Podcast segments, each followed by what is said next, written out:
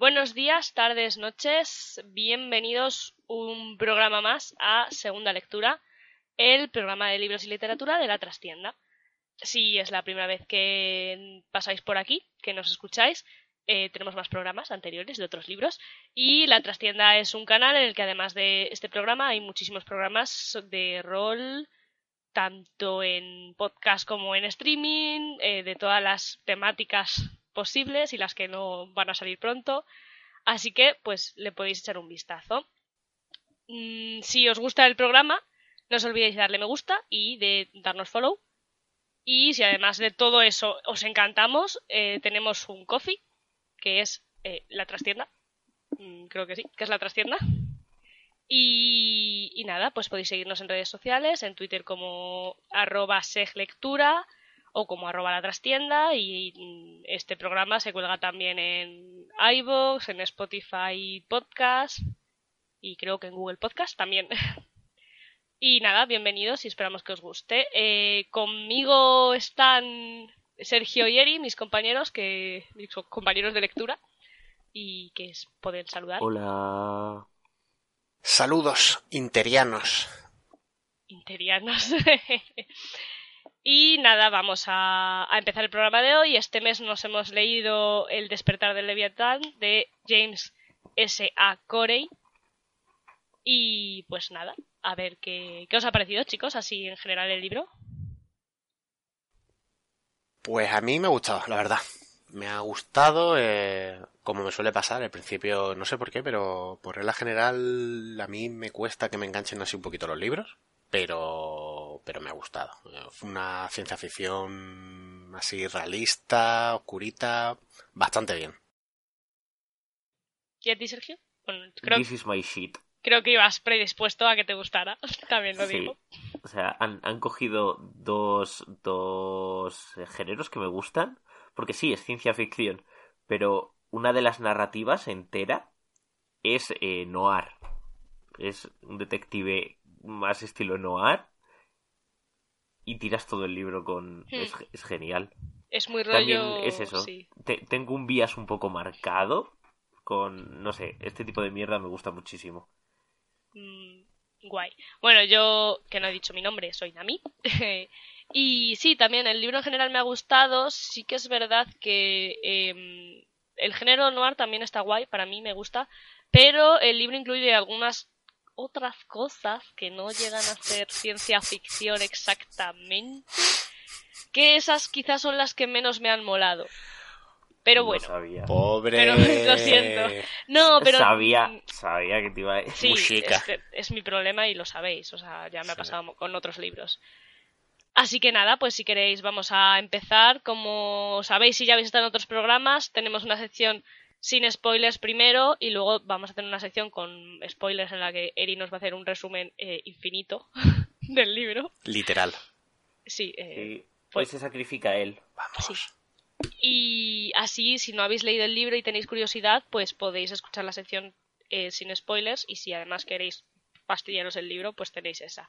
También recordar que este libro tiene una, una serie de televisión, bueno, de Amazon Prime, que se llama The Expanse y que va por su cuarta temporada, que si no me equivoco ha salido hace nada, eh, hace este ayer o algo así.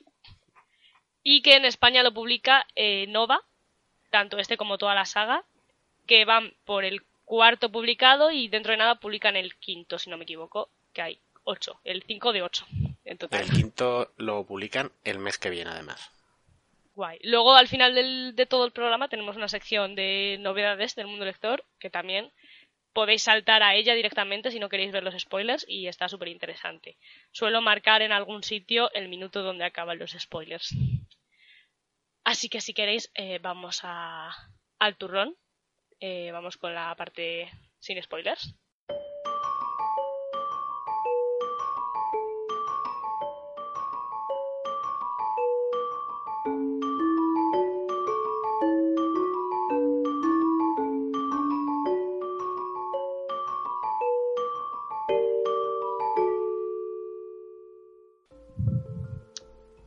Así que vamos con la sección sin spoilers. Es posible que me interrumpa mi familia en algún momento, ¿vale? Lo siento. Oh.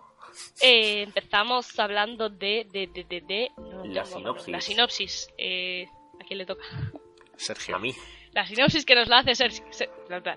Voy, a hacer resumen, el resumen chiquitín. El resumen chiquitín. Eh, no, en verdad, no. no lo de la parte, lo de la parte de detrás, cuando te compras el libro, la parte de atrás, pues eso, es lo que Sí, necesito. más o menos. Eh, estamos en, en un mundo donde la humanidad ha conseguido no saltar las estrellas, pero sí conseguir eh, colonizar hasta cierto punto el, eh, el sistema solar.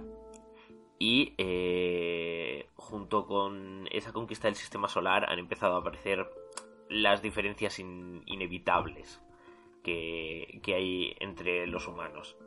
Eh, todo, todo empieza cuando una nave aparentemente de, salvamento, eh, la Escopuli, eh, es asaltada por unos piratas y dejada a la deriva, lo cual acaba atrayendo a otra nave que es también atacada y forzando el inicio de una escalada de intrigas y violencia que lleva a todo lo que ocurre en el libro. Por otra parte, a un policía en una pequeña estación en, en uno de los asteroides del cinturón le encargan buscar a una mujer que ha desaparecido hace muy poco. Él y eh, la gente que se enfrenta a esos ese escalada de violencia eh, tienen que resolver los misterios de cómo ha empezado todo esto para quizás salvar el mundo. ¿Quién sabe? Y lo voy a dejar aquí porque aquí ya entra el resumen propiamente dicho. Sí, ya te meterías a lo mejor un pelín de spoilers, quizá. Bueno, pues más o menos nuestro, tenemos dos personajes muy muy principales y algunos secundarios importantes de los que nos va a hablar Eri. Vamos al lío. Pues, a ver, vamos a. Yo he separado entre la tripulación de la Canterbury y los personajes de. de Ceres. En la tripulación de la Canterbury tenemos a uno de los protagonistas, James Holden, eh, un antiguo oficial de la Armada de las Naciones Unidas, de origen terrícola. Además eh, es, es muy gracioso porque es de origen terrícola. Te dicen que vivía en una en una granja en Estados Unidos, no recuerdo en qué estado, y que Montana tenía. Mon- Minnesota. Empezaba por M. Sí, yo creo que era Montana. Minnesota, cualquiera de las Sí, dos. sí. Y te dicen que tenía eh, tres o cuatro madres y no sé cuántos padres por las movidas políticas de la, de la tierra. O sea, era una cosa. No sé, a mí eso me impactó mucho. El caso es que James, o bueno, mejor Holden, eh, como se suelen referir a él, eh, tiene un pasado en el que estuvo en, la Armada de la Tierra, eh, fue expulsado por faltar, bueno, principalmente por pelearse con un superior. Y tras ello se enroló como segundo de a bordo en el carguero de hielo de un carguero de hielo llamado Canterbury, que normalmente hace la ruta entre los anillos de Saturno y las estaciones de pobladas de alrededor para llevarles grandes bloques de hielo y que estas estaciones lo conviertan en agua y tengan suministro para, para la población. Es buen tipo, bastante buen tipo, es un tipo muy íntegro. Además, eh, el libro se encarga de recordarte muchas veces que es un tío justo, que es un- una persona muy centrada, pero eh, también tiende a meter la pata cuando menos falta hace y esas meteduras de pata suelen tener consecuencias catastróficas. Luego... Es el, el clásico héroe que se calienta muy rápido con... No, porque las cosas deberían de ser así, porque es justo así. Sí, es de. Es como cuando tienes una pelea con un amigo y le vas a mandar un. Y dices, le voy a mandar un audio de WhatsApp. Y en vez de parar, lo mandas. Y luego ya dices, uff, uff. ¿O no? ¿Qué he hecho? Sí, básicamente. Eh, luego tenemos a, a Naomi Nagata, que es una cinturiana que ejerce como ingeniera jefe en la Canterbury. Es una, es una profesional muy centrada, muy buena en su trabajo. Es la voz de la razón de Holden. Y bueno, voy a dejarlo ahí porque luego Más adelante hay algún spoiler al respecto. Eh, Amos Barton, el ingeniero, es un ingeniero terrícola también de la Canterbury. Es un tío de sangre caliente. Eh, lo suyo no es la diplomacia, sino pasar a la acción sin pensar demasiado en las consecuencias. Eh, me recuerda, me ha recordado bastante a, a un personaje de Firefly. Lo que pasa es que ahora no me acuerdo cómo se llamaba. Jane. Puede No he ser. visto yo solo voy a decir que este personaje tiene el mejor momento de todo el libro. Ah, De lejos. ah, Luego, si es spoiler, tío luego nos lo cuentas. mola Sí, sí, bastante. lo voy a decir como en lo mejor y lo peor. Vale. El, el momento, digamos, es de lo mejor en spoiler. Vale, luego ahora yo cuando hable de la serie, que tampoco voy a hablar mucho, pero un pelín, os cuento algo sobre Amos, que no me gusta. personalmente. Oh, Bueno, eh, además de estos tres personajes, tenemos a Alex Kamal, que al igual que Holden tiene también experiencia militar, pero en su caso estuvo con la Armada Marciana, la que proviene de ese planeta. Es un piloto extremadamente profesional, es muy bueno, también es un poco charlatán, según nos, nos dice Holden. De hecho, al principio del libro dice que, que sí, que es muy bueno, pero que no lo soporta demasiado porque habla, habla mucho. A mí no me dio esa sensación en el libro, pero bueno. Alex, para nada. Sí, sí, pues mm, si os acordáis, él al principio van a salir y dice, yo hubiera Sí, preferido que se hubiera venido con nosotros el otro piloto, pero bueno, pues nada, porque es que no ¿Puede, tengo que, ganas de... ¿Puede que Holden tenga prejuicios contra los marcianos? Yo lo dejo ahí. Yo creo que no, yo creo que no tiene Fíjate que- prejuicio. Yo lo demuestra luego. Mm. O sea, me No- refiero No es parece, como... pero bueno, eh, eh, durante el libro se habla mucho de este tema, de las, las- esas tres diferentes, entre comillas, razas de humanos que se han creado. Y los humanos de la Tierra, tien- los terrícolas, vaya, sí que no, no lo hacen aposta muchas veces, pero como que tienden a tener un rollo así como de superioridad que se que- queda como muy de fondo en el, en el libro, pero que sí que la, la palpas, la palpas. Sí, sí, sí, totalmente de acuerdo. De hecho, eh. Na- eh, Naomi saca el tema. En un momento dado del libro, Naomi le recrimina a Sí. Holden que, como él es de la Tierra, se cree mejor, básicamente. En fin. Eh, vale, vamos con Shed Garvey, que es el médico que vigila la salud de los tripulantes de la Canterbury. Eh, tened en cuenta que es un carguero de grandes bloques de hielo. O sea, cuando digo grandes bloques de hielo, no digo barras de hielo, digo bloques del tamaño de una casa. O más. Iceberes. Eh, básicamente. O sea, ha- habla de que mueven iceberes. Sí, entonces suele haber accidentes y cosas pasan. De, de lo... El, el- el pavo del, del brazo. Del que brazo. dice, no, si, si desde que me aplastó el brazo aquellos iceberes y me habéis puesto este mecánico nuevo, que esto funciona mejor, que yo no quiero que me hagáis ninguna operación super fancy y me reconstruyáis el brazo. En la, en la serie, justo, yo creo que la primera escena que se ve de la, Cante- de la Canterbury es ese accidente. Ostras. ¿Sí? El, el cacho de hielo saliendo disparado, le golpea, ¡ah, mi brazo, mi brazo! Eh, Y luego en la escena posterior, que es la que sí que se ve en el libro, que es la, en la enfermería. Sí, Esa cena Pues es, es muy divertida porque hacen, le hacen una coña en plan de, pues sí, dicen que cuando te ponen el brazo tienes un tiempo que es como un poco insensible. Esto es más 18, ¿vale? Y cuando te tocas es como si te tocara otro. Y es como, ¿qué, qué me estás contando? Tenían que hacer el chiste, no, no se es podía. curioso. Eso en mi pueblo se llama timón holandés, pero bueno, ya que cada cual busque lo que quiera. Eh, la verdad, es un personaje que es súper, súper, súper interesante. Eh, realmente es el más introspectivo de los cinco. Eh, es otro Sí. rollo. Se le ve como muy sensible. Sí, es muy, muy sensible, la verdad. Es, es- es que no está, es- no está acostumbrado a las movidas en las que se meten.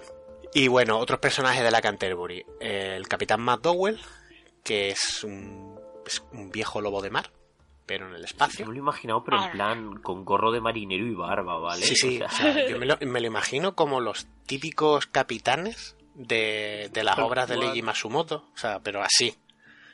Con su gorra de marinero y su barbaza. Y además Sí, es- de- es como- Dime. No, que es, es exactamente como me lo imaginaba yo también. Sí, en sí. Es lo que encaja. clarísimo. Luego además tenemos a Ade, la navegante de la nave, eh, rollete también de Holden, aunque a él le gustaría que fuera algo más. Eh, digamos que a de Ade se divierte y Holden quiere ya una cosa un poco más seria. Y por último, yo citaría a Rebeca, también conocida como Beca, que es la oficial de comunicaciones y es, es gracioso porque hay un momento en el que dicen, se rumorea que posee, o sea, que tuvo un problema con el marido, que lo mató o algo así, y por eso se enroló, en plan de yo me meto en esta nave y aquí no me va a encontrar ni Peter. Es bastante... revivimos los, los estés de la enfermera y de tal. ¿Lo mató o no lo mató? Totalmente. Y bueno, ya pasamos a los personajes, a los otros dos personajes, los personajes de Ceres, el otro protagonista, que es Josephus Aloysius Miller, Joe Miller. Trabaja como detective para la empresa terráquea Star Helix en la estación Ceres. Tiene muchísima experiencia en el puesto, es ya perro viejo. Eh, también hay que decir que, esta experiencia, todo, todos estos años, le han costado su matrimonio con su esposa Candance y realmente es un tipo que está bastante solo. De hecho, eh, tiene alucinaciones con su, con su ex esposa y es probablemente lo único que mitiga esa soledad que tiene. Porque es, es bastante triste, la verdad. No sé cómo lo veis vosotros. Sí, yo, yo la sensación que te da es eso, que es un poco está... Él no lo ve, porque es que además el problema es que como te lo están narrando desde su punto de vista, él no se está dando cuenta, pero está bastante acabadete el pobre. Está... Done Macarrone. Sea, es decir que a mí me gusta un montón el personaje porque el, el 50% del tiempo es él diciendo muy en el fondo, qué ganas de morirme, coño. Sí, a ver si me muero ya.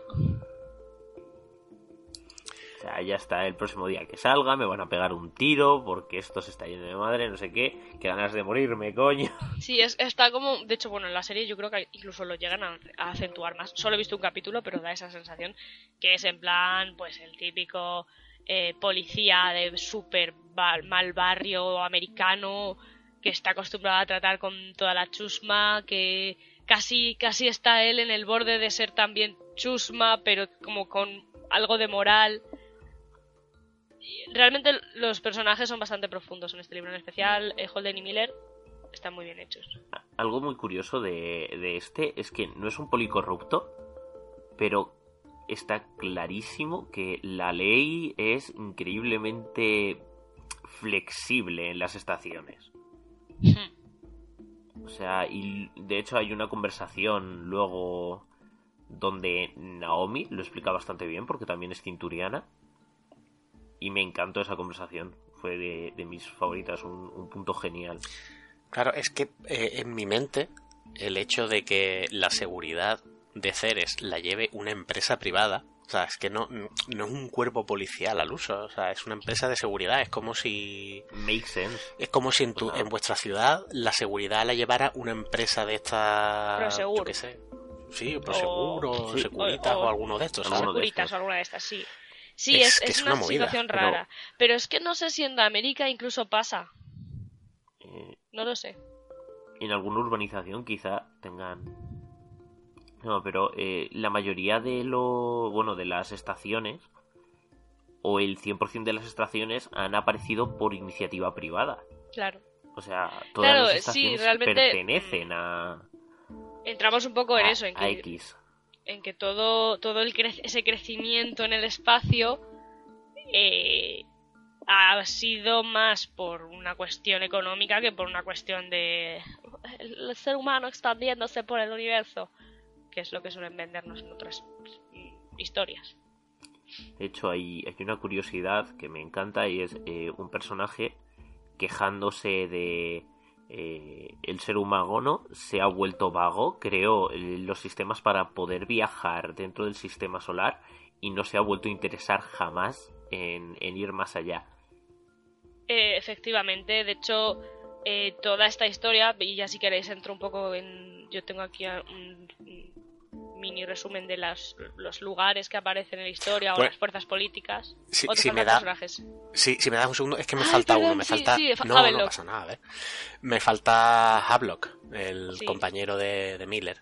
Sí, sí. Es, eh, procede de la Tierra, así que el resto de sus compañeros de la, de la comisaría y de hecho prácticamente toda la población de Ceres le desprecia y, o sea, se podría llegar a considerar, hay un momento del libro en el que se podría llegar a considerar que le están haciendo mobbing. Bien, sí, sí. Sí, Eh, Sí, es, eh, lo que pasa es que también te paras a pensarlo y es como, vale, si es un poco, a ver, por un lado es mobbing, pero por otro también lo están protegiendo un poco. Porque aquello soltarlo sería como una piñata, vaya. A ver quién saca los caramelos. Pero bueno, eh, eh, a mí es un personaje que me gustó bastante. eh, aunque tiene esa situación tan desfavorable, el tío siempre pone su mejor cara. Y yo creo que hace, que hace muy buena pareja con Miller, la verdad. Le da. Tiene ese contrapunto de. como más pacífico que, que equilibra un poco. sí, tiene, tiene además eh, luego otro punto que es una cosa que a mí me encanta y es ese tío era como va porque se están metiendo con él, no sé qué, él lo sabe desde el principio, él no es tonto. Quizá se haga pasar por tonto, pero el tío sabía perfectamente lo jodida que estaba su situación y tiraba para adelante. Cuando luego más adelante pasan mierdas, el tío es como, ¿sabes qué? Tal. Estamos tal, eh, Miller, haz lo que sea, puedes contar conmigo aún. Sí, aún Eso fue como, joder, qué majo. esa camaradería que a pesar de esa diferencia, mm, es que no sé, de, de orígenes y, y de que pues Ha- Havelock o Havenlock eh, tiene muchos problemas en el cinturón, eh, con Miller, Miller le protege, se preocupa por él y realmente forman un vínculo como el que formaría cualquier pareja de policías, realmente. Incluso, pues. Mm, sí, es exacto, se ayudan más allá de, de la profesión. Es un poco, o sea, es realista. Porque al final la policía es la policía contra ese, esa sociedad tan problemática que hay en Ceres. Entonces es normal que la policía, a pesar de que no le traten del todo bien por ese racismo, como lo queramos llamar, eh, no deja de ser un policía. Entonces está fuera y dentro del grupo a la vez. Y ya sí, ahora se ha terminado. Ya puedes ir con lo tuyo, Nami. Vale, vale, sí.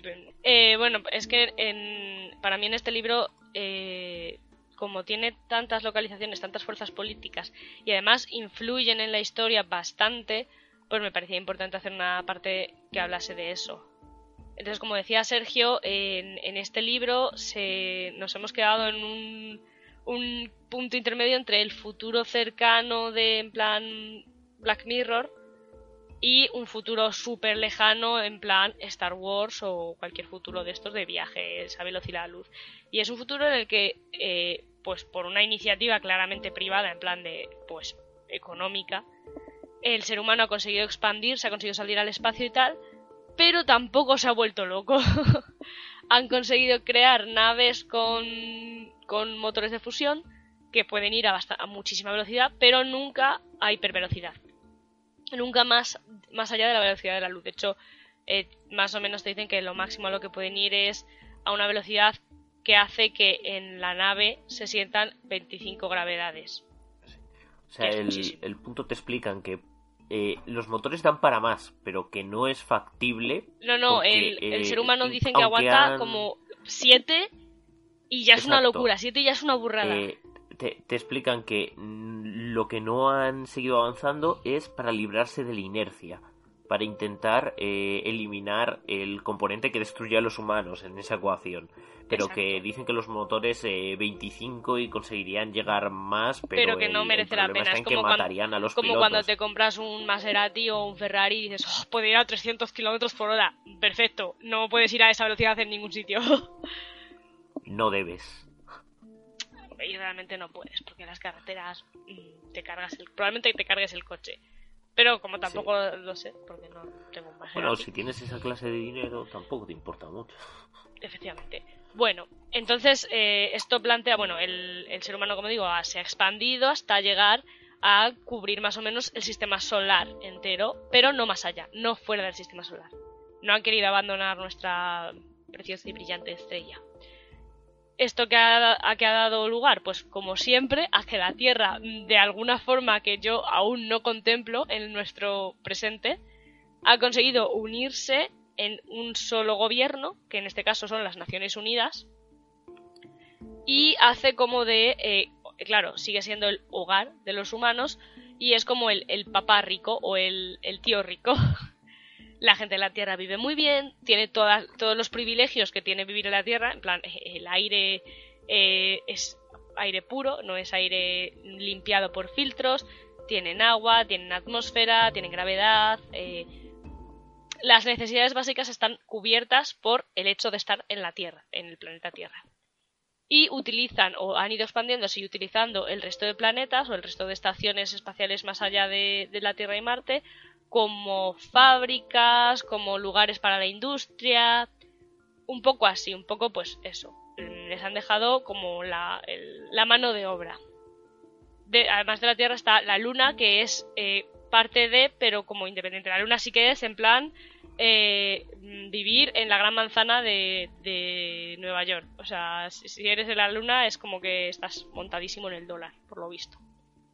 Luego tenemos Marte, que es una potencia independiente, es un, pa como un país independiente, un planeta independiente, con sus propios gobiernos, etcétera, y que además tiene la peculiaridad de que eh, se ha militarizado mucho.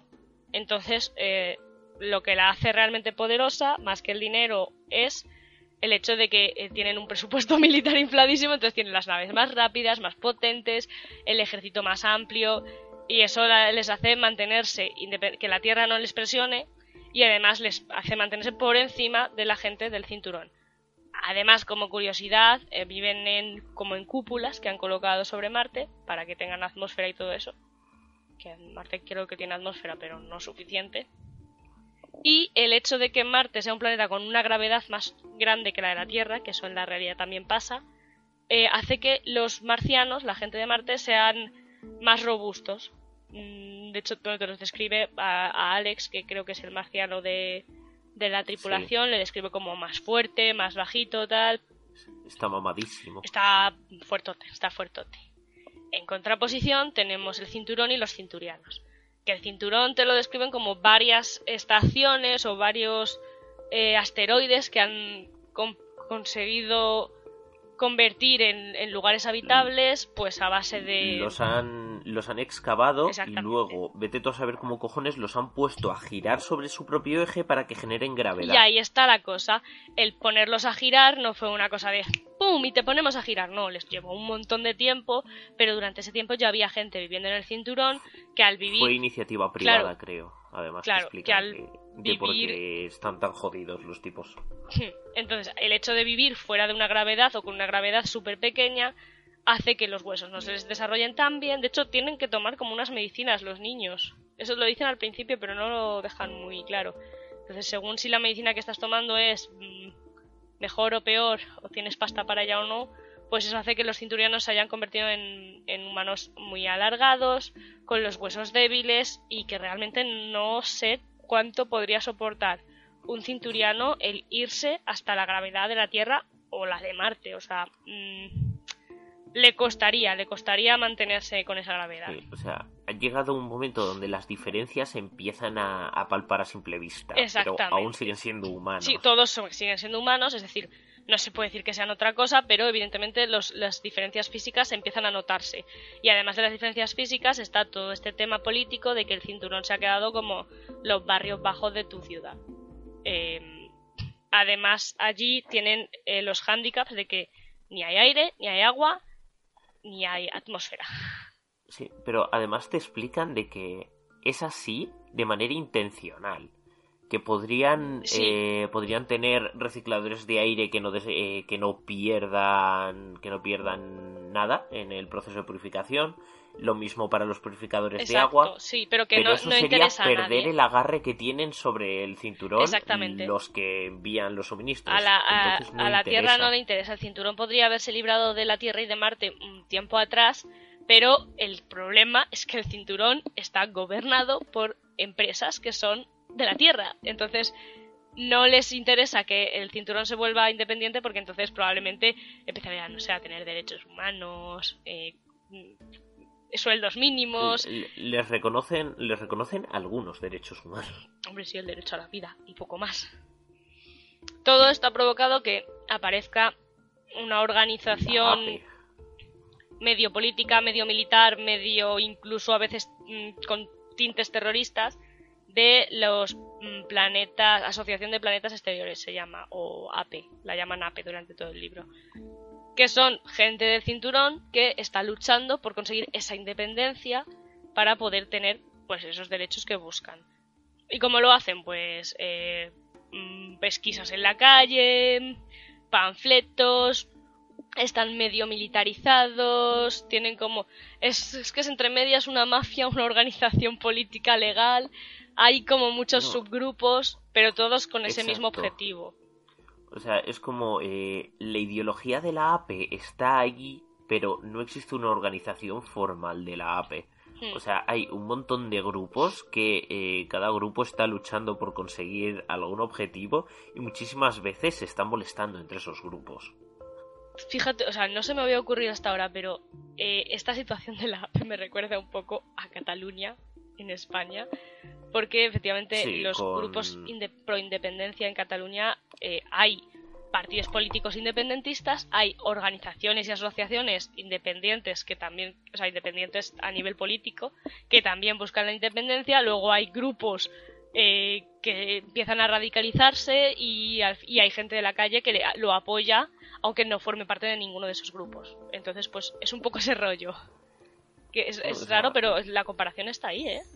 Es muy similar. Es que eh, la AP la han hecho funcionar de una manera muy orgánica. O sea, tiene, tiene sentido, porque al fin y al cabo es eso, es un montón de gente que está... Sí, bueno, todos quieren en teoría lo mismo, pero no tienen ni idea de cómo conseguirlo. Entonces, no puedes controlar algo así. No existe una cadena de mando en la AP. Exactamente. Y hay partes de la AP que lo intentan hacer de la manera eh, legal correcta y hay partes de la APE que pondrían una bomba en, la tierra y a tomar por culo. Es que ese es el problema. Que no todo el mundo está, bueno, de acuerdo con hacerlo de una forma u otra. Y este conflicto influye en lo que luego pasa en la trama de la, de la historia. Y más o menos esto es, esto es el genérico, en plan, situación. Y en este, en este ambiente es en el que empieza a desarrollarse la historia me, quiero también hablar, aunque ya he hablado de esto, pero quiero también hablar de, lo de la serie. Que no he visto mucho, ¿vale? La serie es de Amazon y yo he visto un capítulo y me he leído sinopsis de otros capítulos y tal. Está bastante acertada, de hecho, tiene mucho mérito que siendo una serie tenga eh, los efectos especiales que tiene, porque, claro, hay un montón de escenas en gravedad cero. Pues están súper chulas, la verdad, están bastante logradas los personajes están bastante acertados. En plan, Holden, sobre todo, me parece que han hecho un buen casting, un muy buen casting. Miller también está bastante bien. Los compañeros de la Canterbury también, pero no sé qué han hecho con Alex y Amos. Han mezclado los. No sé, han mezclado los personajes, no me queda para nada claro. Pero tú ves a Alex y a Amos físicamente en la serie y yo los estaba confundiendo. Y además. Me imagino a Amos como alguien enorme. Bueno, pues si tú ves a Amos en la serie es un tipo así grandote, ojos claros, pelo rapado. Cara de duro. Encaja. Pero lo han puesto demasiado serio y Amos es justamente el menos serio de todo el grupo, quizá. Y sin el, y sin el, y sin el quizá, ¿eh? Es un fiestero, pero vaya. Y sin embargo, Alex, eh, tú le ves en la serie y es muy serio, apenas habla, tal, o sea, en la serie, en el libro apenas habla y tal y cual. Y en la serie han puesto un chico, eh, bueno, de aspecto indio, que eso tiene sentido por el apellido. Bueno, aquí el tema no, no hubiera hecho falta, quiere decir que te apellides Kamal, si vienes de Marte, no tiene por qué darte características indias, pero bueno, vamos a dejarlo ahí. Eso me, eso me lleva a preguntar una cosa. Naomi, y su, y su tutti frutti de raza súper chungo. Imagino que no han encontrado una actora para. Una actora. Porque. No, era, era complicado. Han puesto a una chica que. Era bien jodido. Que no, no desentona, está bien. Pero bueno, de todas maneras, el tema de los cinturianos eh, ha sido complicado para la serie. es cinturiana de color asiática. se ha quedado en Es que lo chica, tiene chica de color, delgadita. Sí que puede que tenga algún rasgo, que es verdad que tiene a lo mejor un pelín rasgados los ojos, pero igual que te dicen en el libro, es muy sutil, muy sutil. Es sutil, es sutil. Pero cuando, o sea, lo, lo hemos hablado alguna vez, esto está como un poco fuera de cuando vimos la segunda de Dragon Prince y de repente eh, era como ver una lista de tics a veces. Sí, decir, pero en este caso, serie, en este caso y en esta serie Pues, no desentona para Naomi nada. fue como, oh Dios mío, es que lo está consiguiendo todo. Bueno, ahora hablaremos de, que- de qué tics no, Fue- no fue menciona este libro en absoluto, lo cual, mm, bueno, Ya, quiero decir, el libro no es tan viejo. Y bueno, pues la verdad es que la serie está bien si no te quieres complicar porque entiendo que es una saga de libros larga y grande, pues la serie te va a hacer el apaño y está bastante bien. Mm, Sé que meten cosas que no aparecen en el libro, no sé si es porque aparecen en posteriores libros o no, pero mm, ahí está.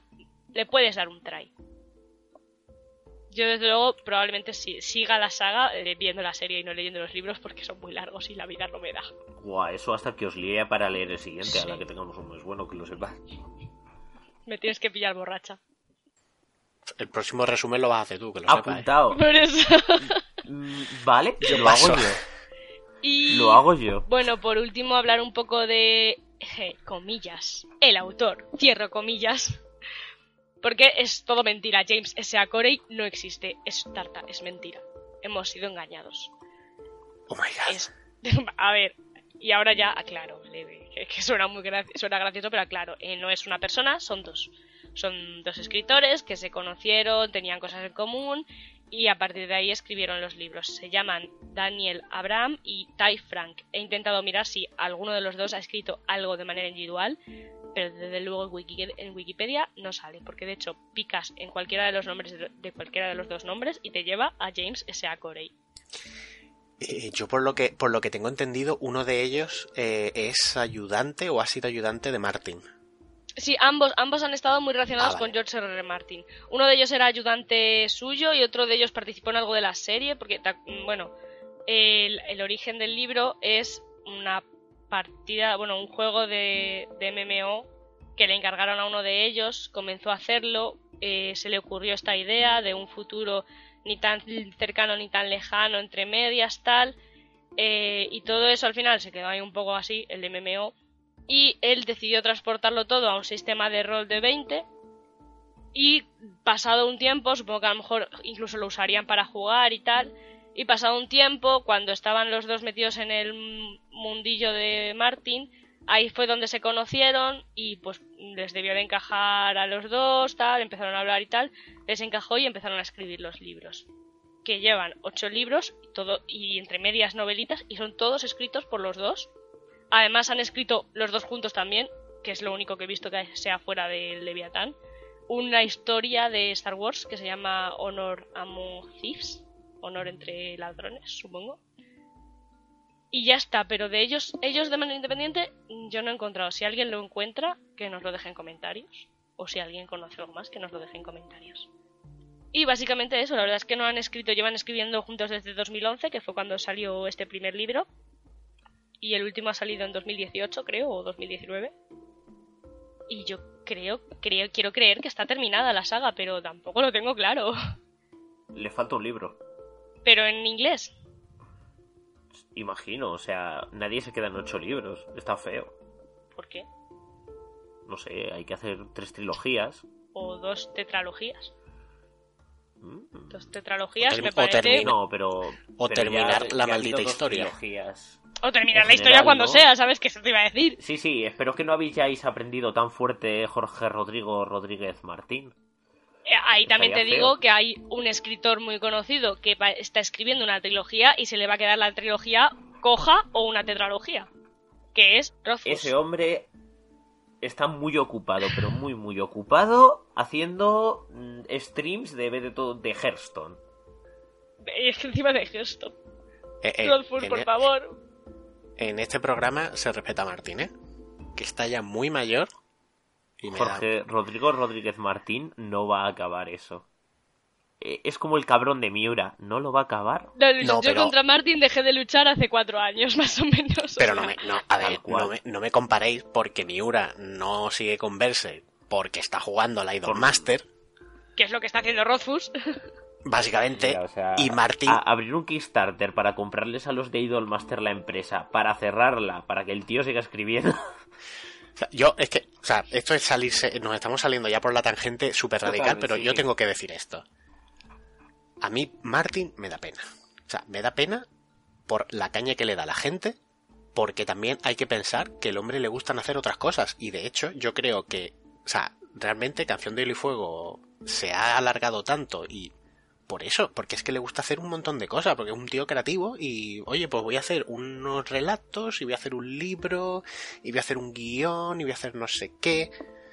Pues ya terminará ello, ya terminará. Ya, al hombre se le ha hecho bola, se le ha hecho bola, ahora encima termine como termine, tiene la presión del final de la serie, la presión de la gente y yo sinceramente, No, es, es incluso mejor, da igual como lo termine, va a ser mejor que el final de la da serie. igual como lo termine, va a haber gente cabreada. Es Ah, que, es que es yo entiendo, yo entiendo O sea, su este posición de decir, mira, eh, casi ya, si tal, me muero y le dejo el marrón a los que escribieron el, el libro este de, de crónicas de hielo y fuego, ese que, que le escribieron Marga- dos chicos, un chico y una chica que son islandeses, que son como super fans. Y que se sabe, o sea, no se sabe, pero es evidente que el día que George R. R. Martin falte y haya que terminar la saga, se van a encargar ellos porque se sabe en el final. Yo voy a decir que espero que el Rookfus no se le haya ocurrido la misma idea. No, Rothfuss, So- Solo espero eso. Rothfuss es que es muy perfeccionista y tal, y bueno, pues ahí le Sí, tienes. o sea, ¿Qué lo quieres mismo llega ya a, la- a los 20 a los 20 estos, a los 20 redibujados del libro. También, es- también, es, también tiene mucha presión. Yo, yo entiendo que la presión a la que están sometidos no es bonita. Y que Rothfuss, Sí, que Rothfuss creo que ha recibido hasta amenazas. O sea, Sí, sí, o sea, es que se han pasado muchísimo. El caso es Volvamos que Rothfuss eh, es un ejemplo del mm, escritor que se comprometió, entre comillas, diciendo tres libros y que yo creo que ahora se está encontrando un pastel mm, XXL porque tres libros no le da. No dan. Va a tener O sea, que ser cuatro que o un cuarto. libro eh, ultra ruseado. En cuyo caso, pues bueno. Prefería cuatro, un libro ultra ruseado, porque Yo además es que es muy bonito como Es que, ojo, preferirías cuatro pero que pasen otros diez años hasta que salga el cuarto. Porque yo me bajo de la vida. ¿Qué quieres que te diga? Yo sigo Berserk aún. Esperar 10 años no es nada. Volviendo a lo que estábamos hablando, que es este libro, que es El despertar del Leviatán de James S. A. Corey, persona que no existe. Yo creo que podemos ya pasar a lo mejor y lo peor sin spoilers del libro, porque yo más o menos ya he hablado lo que tenía que hablar. Así que, ¿quién quiere empezar? Chicos. Voy a empezar yo. Lo mejor es lo humanos que se sienten los personajes cuando interactúan entre ellos. O sea, it just works. O sea, hay, o sea, hay charlas de mierda, porque son charlas de mierda que dices, sí, eso lo podría haber dicho una persona perfectamente. No todo es eh, o sea, plot focus. Y, y lo peor, lo peor es eh, tienes una ciencia ficción, pero esto es general en cuanto a, a todo el tema de la ciencia ficción. Tienes toda una ciencia ficción, tienes tal, pero el capitalismo sigue estando ahí más fuerte que nunca. Ojalá algún día encontrar algo donde el capitalismo no, no sea... Sí, de hecho, en las estrellas son legión no había capitalismo bruto. No, de hecho, en las estrellas son legión no había un sistema económico. No había comercio, de hecho. ¡Pum! Mi, mi cabeza. Era todo un poco comunista. No, comunista no, eran. eran eh, básicamente se robaban los recursos unos a otros. O sea, era, era, era como. Sí, Es que son historias diferentes. Futuro, espacio y tal, pero, pero son súper tribales. No obstante, ciencia ficción y capitalismo no deberían de ir siempre de la mano. Ánimo con ello. Efectivamente. Vale, voy yo. Eh. Lo mejor para mí, eh, pues es la, la organización política de la que Me habéis quitado las hace- dos cosas que tenía apuntadas. Pero sabes que eso siempre lo hacemos, o sea, pero eso es así. Sí, ya. o sea. La próxima vez empiezo yo. Claro, lógicamente. Es que hay que empezar primero ¿Por qué, para por que qué te crees que me he lanzado? Ya, ya, bueno. A mí, sí, la, la organización política, cómo está estructurado el sistema solar, me gusta bastante porque me recuerda mucho a Gundam y eso me encanta. O sea, Gundam, la serie de, de animación, Son unas cosas muy guay. Sí, y eso me, me flipa bastante. Entonces, por ahí, yo, en ese sentido, yo me he sentido. He estado como en casa. O sea, yo al Sí, llegar y ver- los fascistas de Marte. Sí, sí, sí, llegar y decir, vale, la Tierra y Marte, ah, los espacenoids por otro lado, tal y cual, oye, perfecto, de esto ya yo aquí me encuentro bien, estoy cómodo. De hecho, como, como comentario a, a esto, siempre me hace gracia que en Marte mm, eh, solo existen dos posibilidades. O son una panda de rojos de mierda o son una panda de fascistas. Ultramilitarizados. Sí, No hay eh, un- es una raro. versión de Marte en la que Marte son gente súper bonita. Pero es que creo que eso va con el, con el planeta, en plan. Se llama Sí, sí. Marte, tiene el nombre del dios de la guerra. No sé por qué seguimos. Y es un planeta rojo. No sé por qué seguimos asociándolo a la violencia. Es bastante común, sí. Hmm, Sí, es cierto. un, es un tópico bastante. Y lo peor, la verdad es que es que las cosas, o sea, todo lo peor de este libro, que no son muchas cosas, sinceramente, las que se me ocurren, son cosas en las que me tengo que meter ya con spoilers. Lo Sí. peor sin spoiler, uf, no, o sea, me parece complicado. Me parece, yo, lo- lo- si pudiera lo dejaría desierto, porque ya te digo que tengo cosas que no me han gustado, pero son cosas en las que me tengo que meter spoilers. O sea, o sea, yo podría decir, sin spoilers, pero es que es lo peor y lo mejor a la vez del libro es que cada puto capítulo acaba en un cliffhanger. ¿Por qué? Eso está genial. De es hecho, genial, Sí, pero cuando llegan las tres y media de la mañana, dices, ¿por qué? sí. De hecho, lo que es verdad, acabo de caer, que en verdad también había pensado en que lo mejor podía decir que me encanta que el- la narración eh, vaya cada vez con un personaje, siempre vayan turnándose.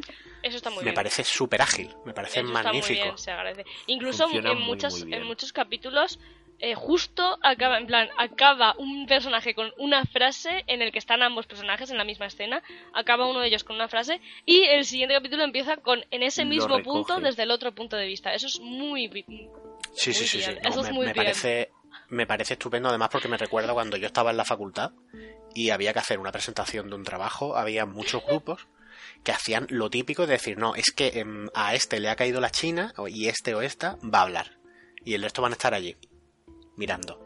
Y eso es una mierda. Y Sí. yo tenía, yo tenía un compañero que solíamos hacer mucho- muchos trabajos juntos y teníamos la regla de que tenemos X puntos, pues un punto tú, un punto yo. Y esa es la manera de que la gente eh, pueda No estar un poquito más tanto. espabilada. Exactamente, no se aburría y era como, bueno, vamos a seguir esto un poquito. Y era mucho más ameno. Tienes razón. Pues oye, mira, Así es que- Y ahora, mira, ahora que lo estoy pensando, ya que hemos empezado con el tema de los cliffhangers, sin entrar en spoilers, yo me esperaba que el epílogo tuviera un cliffhanger, pero gordo. Sé que epílogo, sé gordo, que gordo. cliffhanger se te ocurre Sí, y no he querido ni mirar en internet yo me para esperaba, spoiler. porque además, además, volviendo al tema de que los dos han hecho cosas con Martin, eh, la, o sea, a mí el, el libro me daba estructura de Martin, en plan de, oye, el prólogo va de un personaje que no, mm, o sea, del No que realmente salir, no sí. tenemos, exacto, no tenemos un punto de vista, y ese eh, prólogo acaba con un cliffhanger. Y yo ¿Es decía, así? bueno, pues, claro, exactamente, entonces digo, cuando vi que el, el epílogo era el punto de vista de un personaje que hasta ahora no lo había tenido, digo, esto va a tener. Me van a meter aquí un cliffhanger que me van a dejar con el culo torcido. Y no. Y Hmm. me ha dejado frío. Sí, bueno, yo ahora me, toca, ¿vale? Ahora sí, ahora hacemos la parte con spoilers y también ahí me meto baza yo. Como habéis dicho, lo mejor eh, me mantengo en la línea, eh, los personajes son súper realistas, la ambientación me ha molado mucho, no tanto porque se parezca a Gundam, porque yo no he visto Gundam, eh, pero ese rollo de esos conflictos políticos, el rollo político en una historia a mí me mola, me da, le da profundidad, le da algo más que los personajes que estás viendo. Le da, pues, lo hace sentir orgánico. No es que existan en un vacío. Exactamente, no es como yo que sé. Es que no sé. Aunque que- irónicamente muchas partes del libro existen en el vacío. Ajá, ajá, badum. Y lo peor para mí, eh, no es spoiler, ¿vale? Eh, la escasez de personajes femeninos mm, me rechinea un Está, poco. está ahí. Está ahí. Es más, lo que han hecho en la serie ha sido meterte un personaje femenino contando una movida aposta para que haya personajes femeninos. Ya, ya os lo digo, que lo han hecho así, aposta. Nice. ¿Está Sí, bien hacerlo así aposta? Mm, No, los, no lo tengo claro. Ah, Desde luego, eh, no es agradable el rollo ese, que son dos personajes masculinos, una tripulación con cuatro hombres. Sí que salen, en plan, sí que te da, te da la sensación de que en el mundo, el- lo que es en la, en el- la ambientación hay igualdad, que de hecho aparecen algunos mm, personajes de importancia militar eh, femeninos y tal. Sí, o sea, tienes a, a la capitana de la Canterbury, a la capitana Said. Sí, por eso, No, pero la, capita- pero- la capitana de la, de la dirás. Esa vez de la dona. Sí, es verdad, de la a ese personaje me refería Sí, yo. Y de hecho, Sí, en algún momento te, como que te dejan caer que también hay otros personajes por... O sea, que el, por ejemplo, la líder militar de Marte es mujer. Es Creo que se llega a decir que es una general. Sí, sí, es una general. Pero a mí eso mm, me sirve de poco si solo estoy leyendo Si puntos no de vista en la historia. Exactamente. Entonces eso no me terminó de com- no me termina de gustar. Sobre todo porque dices, ah, es que es un libro de hace también- 30 años. No, este libro lo escribieron en 2011. No hace ni 10 años. No tienen excusa. ¿Qué excusa les puedo poner? Que son dos escritores masculinos. Ya está, es la única que les puedo poner y tampoco me vale, pero bueno. Eso y bueno, la longitud del libro que mm, también es verdad que venimos de leernos unos cuantos libros cortos. Eh, se- si os digo cuando termine el libro, me matáis. Ayer, por la noche. No te culpo.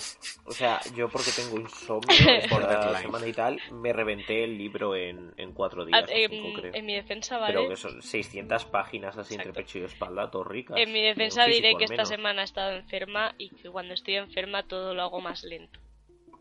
Sigo enferma, No de te hecho. preocupes. Y bueno, esos son mis dos puntos, pues lo mejor y lo peor sin spoilers. Y yo creo que es un buen momento para que pasemos a la parte con, Ahora llega la con parte spoilers, el salseo. Eh, oh, esto os lo pido en plan, lo intento siempre. No vamos, a- vamos a intentar no extendernos muchísimo porque eh, llevamos grabada ya una hora y pico. Una, hasta las 54 dos minutos llevamos aquí, grabados sea- a, a seamos este momento. Y, eh, sí, sí, pero bueno, yo lo intento, ¿vale? Os lo pido. Sé que Eri tiene un resumen No ultra largo y que no va a pasar. Pero bueno, que también entiendo que tenga un resumen ultra largo porque es un libro de 600 páginas. Y si de un libro de 100 hicimos un resumen que les contamos hasta pelos y señales del libro, supongo que de este. Si pues, me tocó a mí, perdón. No, me tocó a mí, fui yo, Ah, Me da culpa. culpa tuya. porque me hago esto a mí misma. Ay.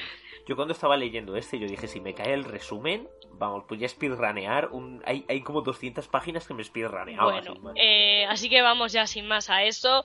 Como siempre, dejaré en alguna parte en la pantalla o en los comentarios, o sea, en el- la descripción, el minuto donde termina, o el, sí, el minuto o la hora en este caso, donde termina eh, la parte de spoilers, que será cuando empiece la parte de novedades del mundo lector y tal, y así podéis saber qué vamos a leer el mes que viene, que tiene súper buena pinta, como todos los meses, la verdad, pero bueno.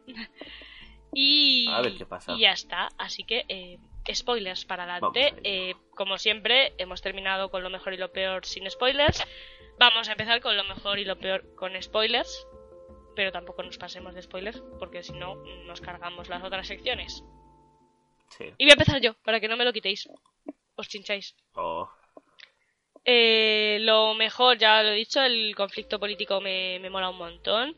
Eh, todo, cada vez que te cuentan un detalle de Ceres o un detalle de la Tierra, a mí eso me mola mogollón. Y en, en especial quizá, pues eso, las menciones a la familia de Holden, eh, las menciones, eh, como contabas tú antes, cuando se juntan en la, juntos en la nave los dos cinturianos que son Naomi y Miller y empiezan a hablar. Además, los dos son cinturianos y los dos son de Ceres, por lo que, por lo que dicen. Entonces ahí empiezan a hablar de, ah, pues sí, hace tantos años pasó esto. Ah, sí, yo lo recuerdo, que era todavía pequeña, pero tal, pero me acuerdo. Ese rollo me mola mucho. Eh, me gustó mucho la parte de, aunque parezca que no, me gustó mucho la parte de Eros, de la huida de Eros y la destrucción de la... Bueno, destrucción. No destrucción, destrucción, que eso viene luego, sino em, cuando cae Eros. Eso me gustó mucho porque me sorprendió. Hasta ahí guay. Lo peor fue la siguiente parte porque eh, a partir de que salen de Eros y tal, eh, me pareció que la, la narrativa empezó a alargarse más de la cuenta, en plan, eh, hasta que le dan una solución a Eros, todo el rollo de cuando se meten en la, en la base de los otros y todo eso, ahí se me alargó la cosa, que se fue cuando se me empezó a hacer taco, la verdad, esas últimas como ciento y pico páginas fueron las que se me hicieron taco. Y pues eso, había un poco de la tensión y tal, pues bueno, y lo que he comentado, habiendo salido el libro hace ocho años, no hay personajes femeninos, no hay mención, vale, está la familia multifuncional de Holden, pero no hay mención a parejas eh, de, mismo, de mismo género, ni a personas eh, trans, ni nada. Y creo que hubiera sido un puntazo, ¿sabes? Has metido tres, entre comillas, razas diferentes de humanos, coño, da un pasito, un pasito más, pelín más, y ya te hubiera quedado de la hostia. A lo mejor en los próximos libros eso lo arreglan de alguna forma, ¿eh? también puede ser. Eso, está muy bien, pero tampoco veo nada que haya innovado como para que yo diga, wow, qué mm, diferente es este libro, porque es una historia entre policíaca, mm, rollo terror zombie y todo en el espacio, que a ver, he visto más novelas policíacas en el espacio, he visto muchas más novelas de terror zombie o de terror invasivo, por así decirlo, porque realidad no son zombies, en el espacio, entonces eh, por sí sola eh, podía haber, podían haberle dado más vueltas de tuerca si hubieran querido. Pero vaya. Sí, se siente, se siente más como un McGuffin que otra cosa. El... ¿Qué es un McGuffin? Eh, sí. ¿Qué es un McGuffin? Proto Brau Brau. Ah. ¿Sabes? Es como. Pero vamos, eh, está ahí. Es, también soy yo que soy un, muy tiquismiquis con la ciencia ficción en general. Y esas son mis, mi mejor y mi peor con spoilers. Que tampoco ha habido muchos spoilers, pero bueno. Y queda, ¿qué, qué quiere ir? Venga. Digo yo que lo justo sería que yo vaya el último que he empezado. Vale, pues te toca a él. Venga, voy yo. Pues a ver, lo mejor es como... Lo mejor es que la historia empieza eh, bastante... ¿Cómo decírtelo? O sea, dentro de que están en el espacio de ciencia ficción, pues es todo bastante bastante foco, poco fantasioso realmente, porque, a ver, al, principio realmente lo que tenemos en la historia es un, conflicto entre, entre varias facciones. Bueno, esto siempre y cuando obviamente obviemos el, el prólogo. Y, y luego, pues ya veremos el factor ya que, que acaba prendiendo ya la mecha de todo, que es la protomolécula, que está... A mí es que me ha gustado, la verdad, eso, eh, cómo meten la protomolécula, cómo te dicen, bueno, sí, esto es que vino desde... desde sabe Dios dónde y se estrelló en este sitio, pero en verdad iba a otro, que ahora luego lo comentaré en el resumen.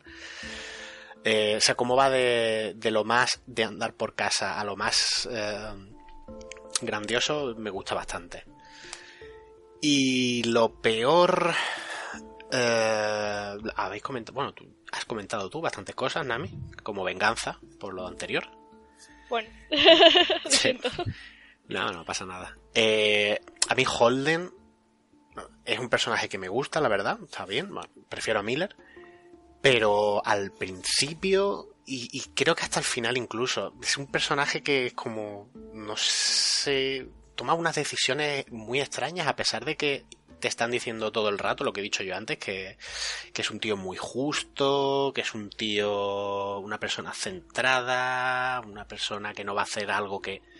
Pero a lo largo del libro, sobre todo al principio, mete la pata tantas veces con cosas, está bailando al son que le están poniendo, sin él saberlo, y está haciendo mm, entre bambalinas el, el foco de malignidad está diciendo, quiero que hagan esto, esto y lo otro. Y Holden está ahí en plan de, aguántame la birra que yo lo hago. Sí, sí, lo haré. Eso me parece buena idea. Hasta cierto punto encaja porque Holden no empieza a hacerse cargo de verdad de sus acciones hasta la mitad del libro casi. O sea, no empieza a ser consciente hasta que Miller llega y le da así una colleja de no tienes ni puta idea de qué estás haciendo, niño. No se termina de espabilar. Holden tiene ¿eh? un o sea... toquecito así, inocentón, con todo, Sí, con, con, la, con todos estos conflictos, también con las chicas, que también se ve que, es, que son muy inocentón, muy... mm, tiene un con- una concepción muy romántica del- de, la vida. Y yo creo que eso también facilita, se los pone en bandeja a los, a los, entre comillas, los malos, para que haga justo lo que ellos querían que hiciera. No les podía haber salido un tío mejor. A... La verdad que... es un que- poco en plan. Sí, bueno, es que es una de esas pequeñas cosas que en la historia tienen que ocurrir. Sí, pero de, Es que de es hecho, así, porque si no te quedas casi sin historia. claro, de hecho ya lo- te lo planteas y dices, eh, uy, uy, uy, eh, quizá em, si no les hubiera tocado a alguien tan pardillo, no les hubiera salido tan bien el plan. Exacto, o sea, por ejemplo, el, el que jode el plan de los malos principalmente es el cabrón de Miller. O sea, ese hombre empieza a decir, "Oh, coño, esto no tiene sentido. Y empieza a hacer así matemáticas mágicas y, y resulta que Miller, mm, bueno, ese es otro, Miller es increíble como detective, o sea, es, es un tío que dices, Sí, ¿en serio es tan, tan bueno? No, Sí, es mejor. Exacto. Pero es que mm, luego cuando lleguemos a, a personajes voy a, voy a mencionar eso porque es que es como son el, el libro muchas veces te está dando como dos piezas de información contradictorias. Lo peor. y eso, has dicho ya lo mejor y lo peor, ¿no, Eri? Eh, sí, sí, yo termino. Vale, digo, no estaba segura, digo, pero Vale, sí, sí. yo lo, lo mejor. O sea, eh, sin spoilers comenté lo, lo increíblemente humanos que eran. Es que hay un momento en específico, ahora en spoilers de Amos, que es que me partí el culo de risa. Están todos sentados en la mesa. Y, y spoiler, Holden y Naomi se han liado. Ah, sí, ya, ya sé qué momento. Vale. Eh, muy bueno, tío. Y, y Holden y Naomi han hablado de que no le van a contar al resto de la tripulación nada aún, que la cosa pues funcione como funcione, porque tampoco van a van a liar, porque lo mismo hay asperezas y tal. Y dice Holden, y con tono profesional, le pedí la pimienta. Y saltamos en mitad de la mesa, pega un golpe a la mesa y dice, ¡Hostia, ya sé qué es lo que pasa! ¡Estáis liados! Pero, y ahí es donde te digo que se vuelve a ver eso de que Holden es muy inocente, porque a lo mejor él estaba pensando, con tono profesional le pedí la pimienta. Y a lo mejor estaba diciendo, "Ah, me pasas la pimienta, mientras pestañeaba mucho, ¿sabes? No, yo, yo imagino que era. O sea, que ellos son muy cálidos el uno con el otro, porque siempre se ha visto Sí. que Holden y Naomi son muy cercanos. Entonces, que se haya distanciado un poco Holden, es como Amos dijo automáticamente: están liados. Ya está. También puede ser. Y me sacó una carcajada, te lo juro, fue tan, tan humano el, Sí, el tipo de. Am- Amos ya sé le lo que da está el- pasando. el, toque gracioso a esa... a ese- le, le da mucha humanidad en Amos ese es sentido, maravilloso. Sí, Amos mola mucho. Y la, la nave, la nave en la que Ah, viajan, la, ahora lo diremos. Ay, ahora cuando vayas a hablar de lo de las naves, voy a decir otra cosa de la serie que me está poniendo Sí, violenta. Y, y lo mejor, eh, luego dejando a de lado, lo mejor es cómo te explican desde el primer momento eh, las limitantes del viaje espacial y cómo funcionan sus naves. Desde el momento uno tienes clarísimo que eh, las naves van a, a cierta velocidad y la velocidad no se mide en qué distancia estás recorriendo, sino en los Gs de presión que aplica la inercia sobre ti. Sí, Y te explican que para mantener a la tripulación a más de X Gs, o sea, a más de un G o a más de dos Gs, eh, la gente se tiene que drogar para mantener su sistema nervioso sin daños. Entre otras cosas. El, el o sea, famoso zumo. eh, sí, el zumo. Me o sea, encanta. eh, que, que para viajar en, en las estrellas y tal, de hecho, eh, te dicen que los, que los marcianos tienen una nave de guerra llena de gente súper drogada adentro porque a lo mejor se tiran una semana o más de una semana pisando a tope para alcanzar a alguien. Y que por eso la, la armada marciana son la leche porque se pueden permitir unas mierdas totalmente absurdas. es que sí, es que lo de la Armada Marciana. Yo te digo, ahí Y es eso. es se, como- se les va la mano con el presupuesto, ¿sabes? Eh, todo el presupuesto de Marte va a la Armada. Mm, Sanidad, no. Educación, no. Todo a la Bueno, y Armada. es- que, proba- Y- que probablemente no se viva mal en Marte. Y eso, a ver, así, es que- porque Marte mantiene eh, al cinturón eh, a raya. O sea, la Tierra es como, sí, bueno, tenemos nuestras estas, pero es Marte quien aplica presión al cinturón y los de la, la AP odian a Marte, no a la Tierra. A ver, lo mismo esto yo lo he soñado, pero creo que se, que se dice que... Bueno, no, no lo he soñado, estoy seguro de ello. Eh, que están, Bueno, están terraformando Marte. Sí, Sí, están en ello. sí, sí. O sea, que, se te quiero de- que sí. que te quiero decir que vale que es verdad que, que tendrán un presupuesto militar del carajo, pero que No, pero que terraformar... Marte tiene también los mejores... O sea, Marte es como la humanidad, pero sin gilipolleces. Es como la Tierra, pero sin gilipolleces. A tope. ¿Sabes? Es- esa gente está puestísima. De hecho, eh, como era Holden en uno de estos momentos, te dice: Sí, bueno, porque cuando la Tierra en la ONU hacíamos simulacros de combate con Marte, no ganábamos la guerra. La Tierra pierde la guerra el 100% de las veces que pelea contra Marte. Sí, El mejor, el mejor de los casos es aniquilación total mutua.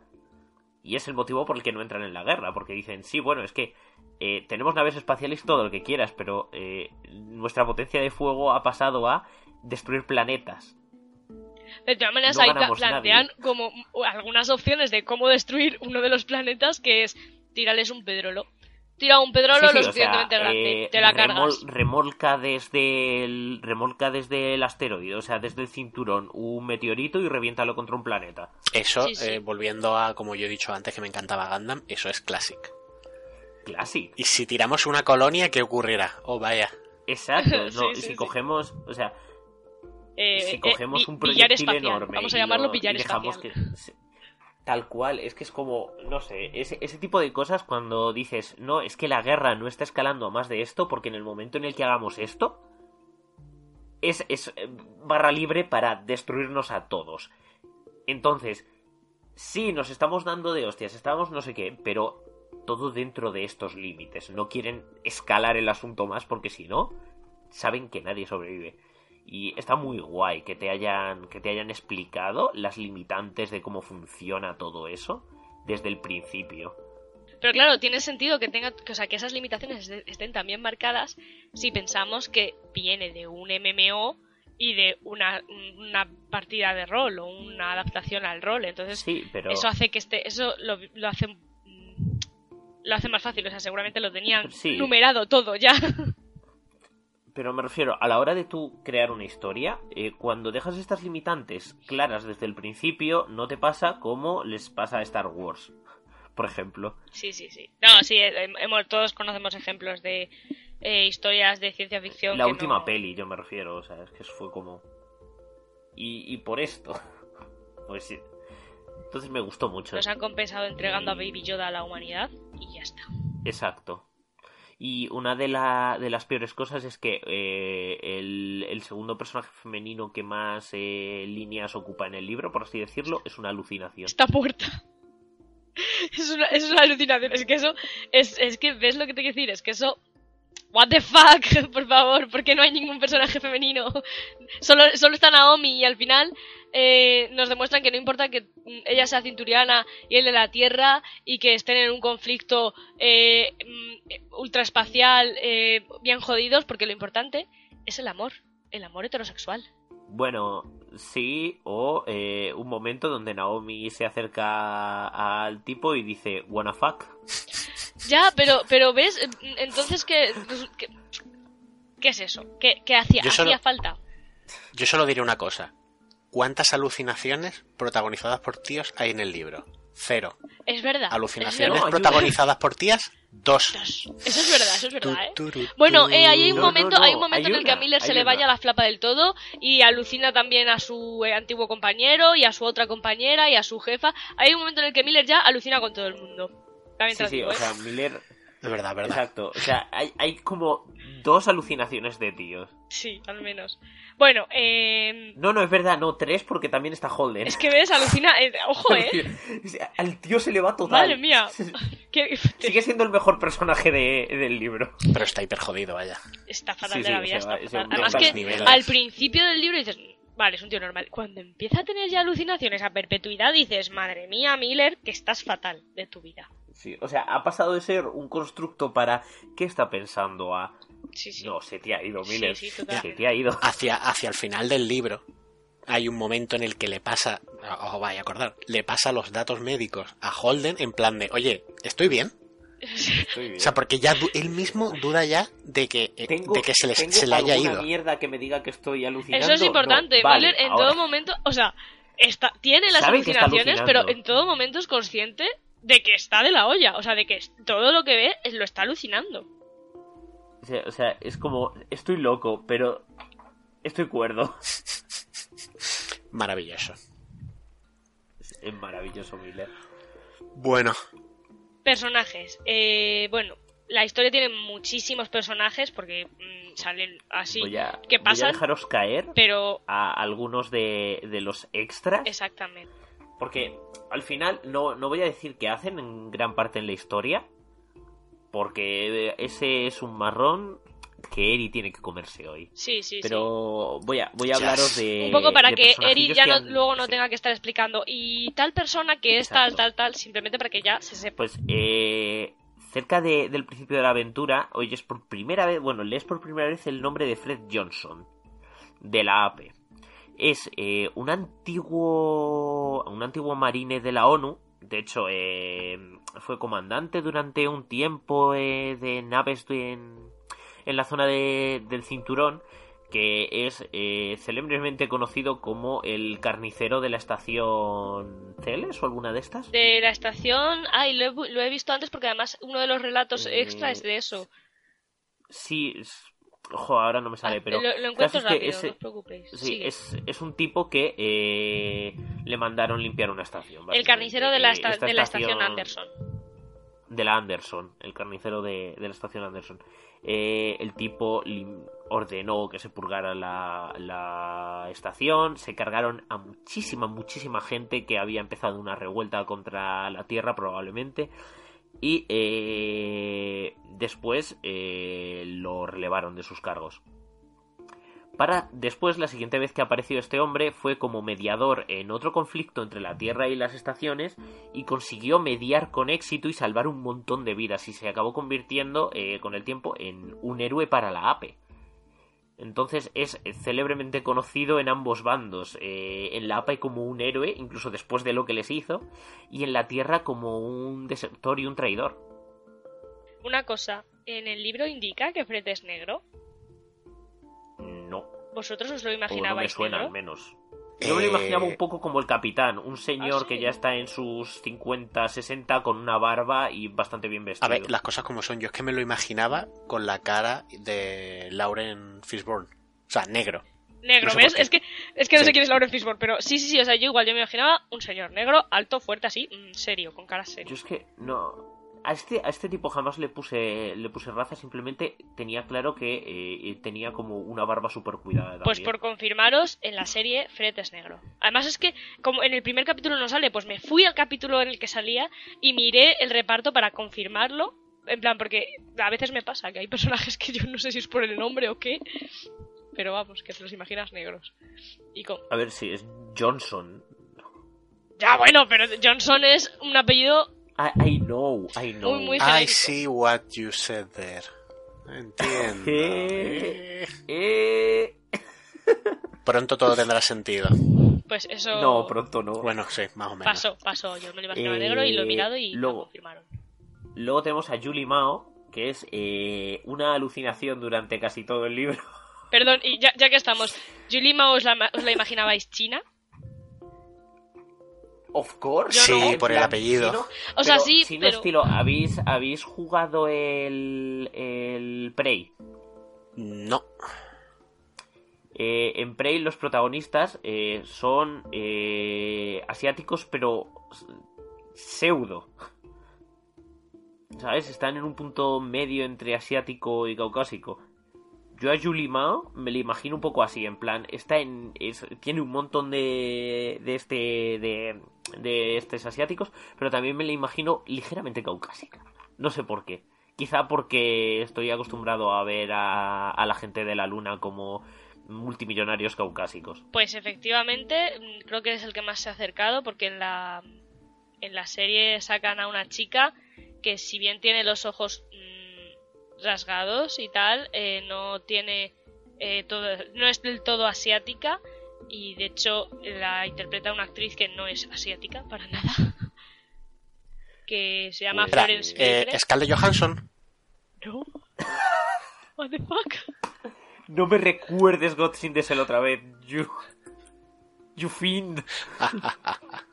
Ah, es- Pues bueno, eh, Julie Mao aparece en el, en el prólogo. Eh, es una chica joven que ha dejado su vida de eh, hija de, de futura heredera de corporación en la luna para irse al cinturón a hacer labores humanitarias y luchar por lo que eh, ella cree que probablemente sean los derechos humanos universales. Esto bonita, es una pena que no tengamos mucho de ella. Eh, luego tienes a la, a la capitana Said, que es la jefa de Miller. Y eh, Miller está hecho polvo. Y esta señora es una hija de la gran puta pero hace funcionar la estación, y eso es lo que cuenta al final del día, supongo. Eh, tenemos poco de ella también, pero es eh, jefa de, de la seguridad de la estación. Tiene pinta de ser una tipa bastante dura. Y por último, eh, tienes a Dresden, jefe de, de la corporación de seguridad y, y demás, Protogen, eh, y hace de recorte de cartón eh, para que creas que hay un malo en esta historia. Literal. Vale, lo peor de todo es que eh, el libro, al final del día, le da la razón. es que realmente es, lo, que, más me jode de todo. Le dan la razón. es que es lo que justo pasa en esa escena. Que el tío está hablando, está hablando, y esa escena, ese capítulo, en ese momento estás desde el punto de vista de Holden, y Holden empieza diciendo, ¡Oh, eres un hijo de puta, has matado a más gente de los. Y según va hablando el tío, Holden está diciendo, ¡Eh! Un momento, lo que está diciendo me está convenciendo. Y entonces pasa, pasa lo que pasa, que luego lo contará tal. Y justo el capítulo pasa al lado de Miller y ves que Miller lo hace lo que hace por lo mismo. Dice, porque, hey, un momento, este tío me estaba convenciendo, pero no deja de ser un hijo de puta que ha matado a un montón de gente. Y no solo eso, o sea, lo explica Naomi de una manera increíble. En plan, los cinturianos estamos acostumbrados a hacer lo necesario para que eh, la estación siga adelante. Una estación es como una nave, estamos volando en el vacío. Si no hay alguien que esté dispuesto a hacer esas decisiones para salvar al resto, para tal, es así como funciona aquí fuera que sepas Holden, o sea, a mí también me mosqueó lo que hizo Miller, pero que sepas que lo hizo por tal. No le falta razón, y tú no lo comprendes porque, eres un, porque, eres un, cabrón que ha nacido en un puto pozo de gravedad. me, encanta esa expresión, por cierto. La ¿eh? expresión pozo de gravedad, sí. Es maravillosa. Entonces, eh, yo diría que como extras me voy a parar aquí porque luego pues, tienes a los marcianos, tienes a un chavalín. Eh, joder, ¿cómo se llamaba el chavalín que se hace amigo de Miller? Eh, un, Diogo. Miller, un señor. Diogo. Tienes a un señor cincuentón eh, pidiéndole, pidiéndole durante un tiempo eh, la casa, por así decirlo, que le dejen quedarse en casa a un chavalín de 16 años que se llama Diogo, que sirve para lo que sea. O sea, tienes un roto, Diogo. Se te ha jodido la cañería, Diogo. ¿Quieres hacer eh, los cálculos para entrar en órbita de Neptuno, Diogo? Lo que quieras, el chaval te lo hace. Es una cosa increíble. Y además es, una cosa maravillosa porque a Diego todo se la pela. E, eso sobre todo, sí. Te dan una imagen ah. de los chavalillos de 16 años bastante ofensiva, en plan de todo se la pela. Eh, yo creo que son eh, un, un, producto de, de, cómo están viviendo, porque literalmente la, la APE los utiliza como carne de cañón para cualquier cosa. O sea, que literalmente tienen al, al chaval con 15 empleos. O sea, que necesitamos no sé qué, mandamos a Diego. Diogo, cuando llegue a los 20 o los 20 y pocos, lo mismo empieza a relajarse, pero hasta entonces es que es como, es que me la voy a palmar en cualquier día, o sea, me van a mandar a cualquier sitio y no salgo. Eh, vive, vive, rápido y vive pleno. Tal cual. o sea, Diego va a empezar a plantearse su vida a los 24, 25 y va a decir, hostia, vale, a lo mejor puedo aguantar todo. Eh, son todos los personajes de los que pretendo hablar aquí porque eh, creo que ya has hablado de los el resto de personajes eh, ahí arriba y hablar en más detalle de esto sería meterme en el resumen. Sí, sí, yo creo que está bien. Podemos pararnos ahí porque eh, efectivamente luego hay muchos más personajes, pero son no son importantes, no son relevantes para la trama, simplemente están ahí pues porque tiene que haber gente. Y podemos meternos ya en el resumen. Ánimo, Eri, eh, te agradecemos muchísimo el esfuerzo, porque además mm, sé, que este mes te lo dije un poco tarde y ha sido un putadón. Os prometo que el próximo lo hago yo. Bueno, nada, no pasa No nada. hace falta. Sí, al, al final el resumen es de las cosas más divertidas también. Uf, yo, yo me tiré me tiré un rato largo, ¿eh? Fue en plan de bueno. Empecé, había sol, terminé, no había. Y fue como, bueno, pues nada. Eso va a pasar hoy cuando yo edite esto. Así que. A llorar Bueno. a Jerusalén. ¡Vaya! ¡Oh, vaya! Bra- brace yourselves, que, que allí vamos. Eh, la trama comienza con Juliet Mao, Julie Mao, una de las tripulantes de la Scopuli, de la que ya hemos hablado. Eh, la Scopuli es una nave afiliada a la APE, la Alianza de Planetas Exteriores.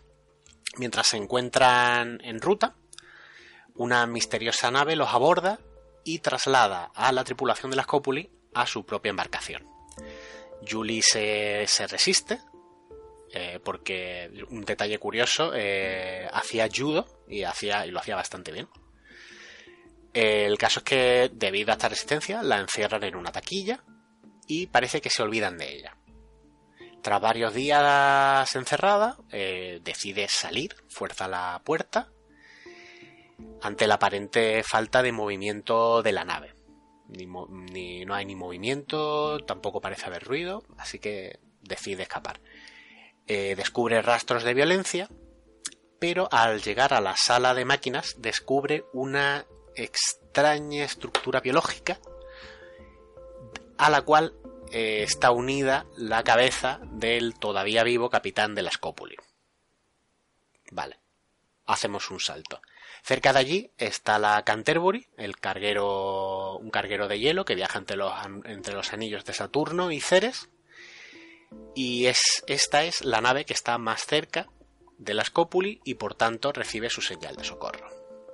El capitán de la Canterbury, McDowell, decide mandar en una lanzadera a cinco de sus tripulantes. A Holden, a Naomi, Amos, Alex y Shed. La señal, como ya he dicho, proviene de la Scopuli y ahora está una nave que está ahora mismo abandonada. El grupo descubre que la señal de socorro procede de una baliza y con la sospecha de que algo no anda bien, que parece que está todo un tanto preparado, deciden volver a la Canterbury. Por desgracia, en ese momento aparece una nave furtiva, de la que no saben nada, y reduce el carguero a cenizas con armamento nuclear, tras lo que además desaparece sin dejar rastro. Teniendo en cuenta la tecnología de la nave atacante y que la baliza que encontraron en la Scopuli es de origen marciano, Holden llega a la conclusión de que los atacantes provienen de Marte y decide mandar un mensaje a todo el que pueda escucharlo informando de, lo que ha ocurrido. Otro salto. En la estación Ceres, eh, el inspector Joe Miller recibe un nuevo encargo de su jefa, Shadid. Eh, en este caso, debe hallar a, a Juliet Mao, la hija del líder de la poderosa empresa mercancías Mao Kikoski, y llevarla de vuelta a la sede de la empresa en la Luna. Sin embargo, tras el, tras el mensaje enviado por Holden, después de que se haga público, la tensión entre los planetas exteriores y el binomio Tierra-Marte, que van más o menos a la par, ha escalado, por lo que Miller está bastante ocupado y no puede contar tampoco con la ayuda de su compañero Havelock, por miedo a que le, a que le ataquen por su condición de, de terrícola. Otro salto. Tras enviar el mensaje, los supervivientes de la Canterbury reciben la orden de, por parte de sus superiores, de los dueños de la, de la Canterbury, de dirigirse hacia la nave de guerra Donager de Marte.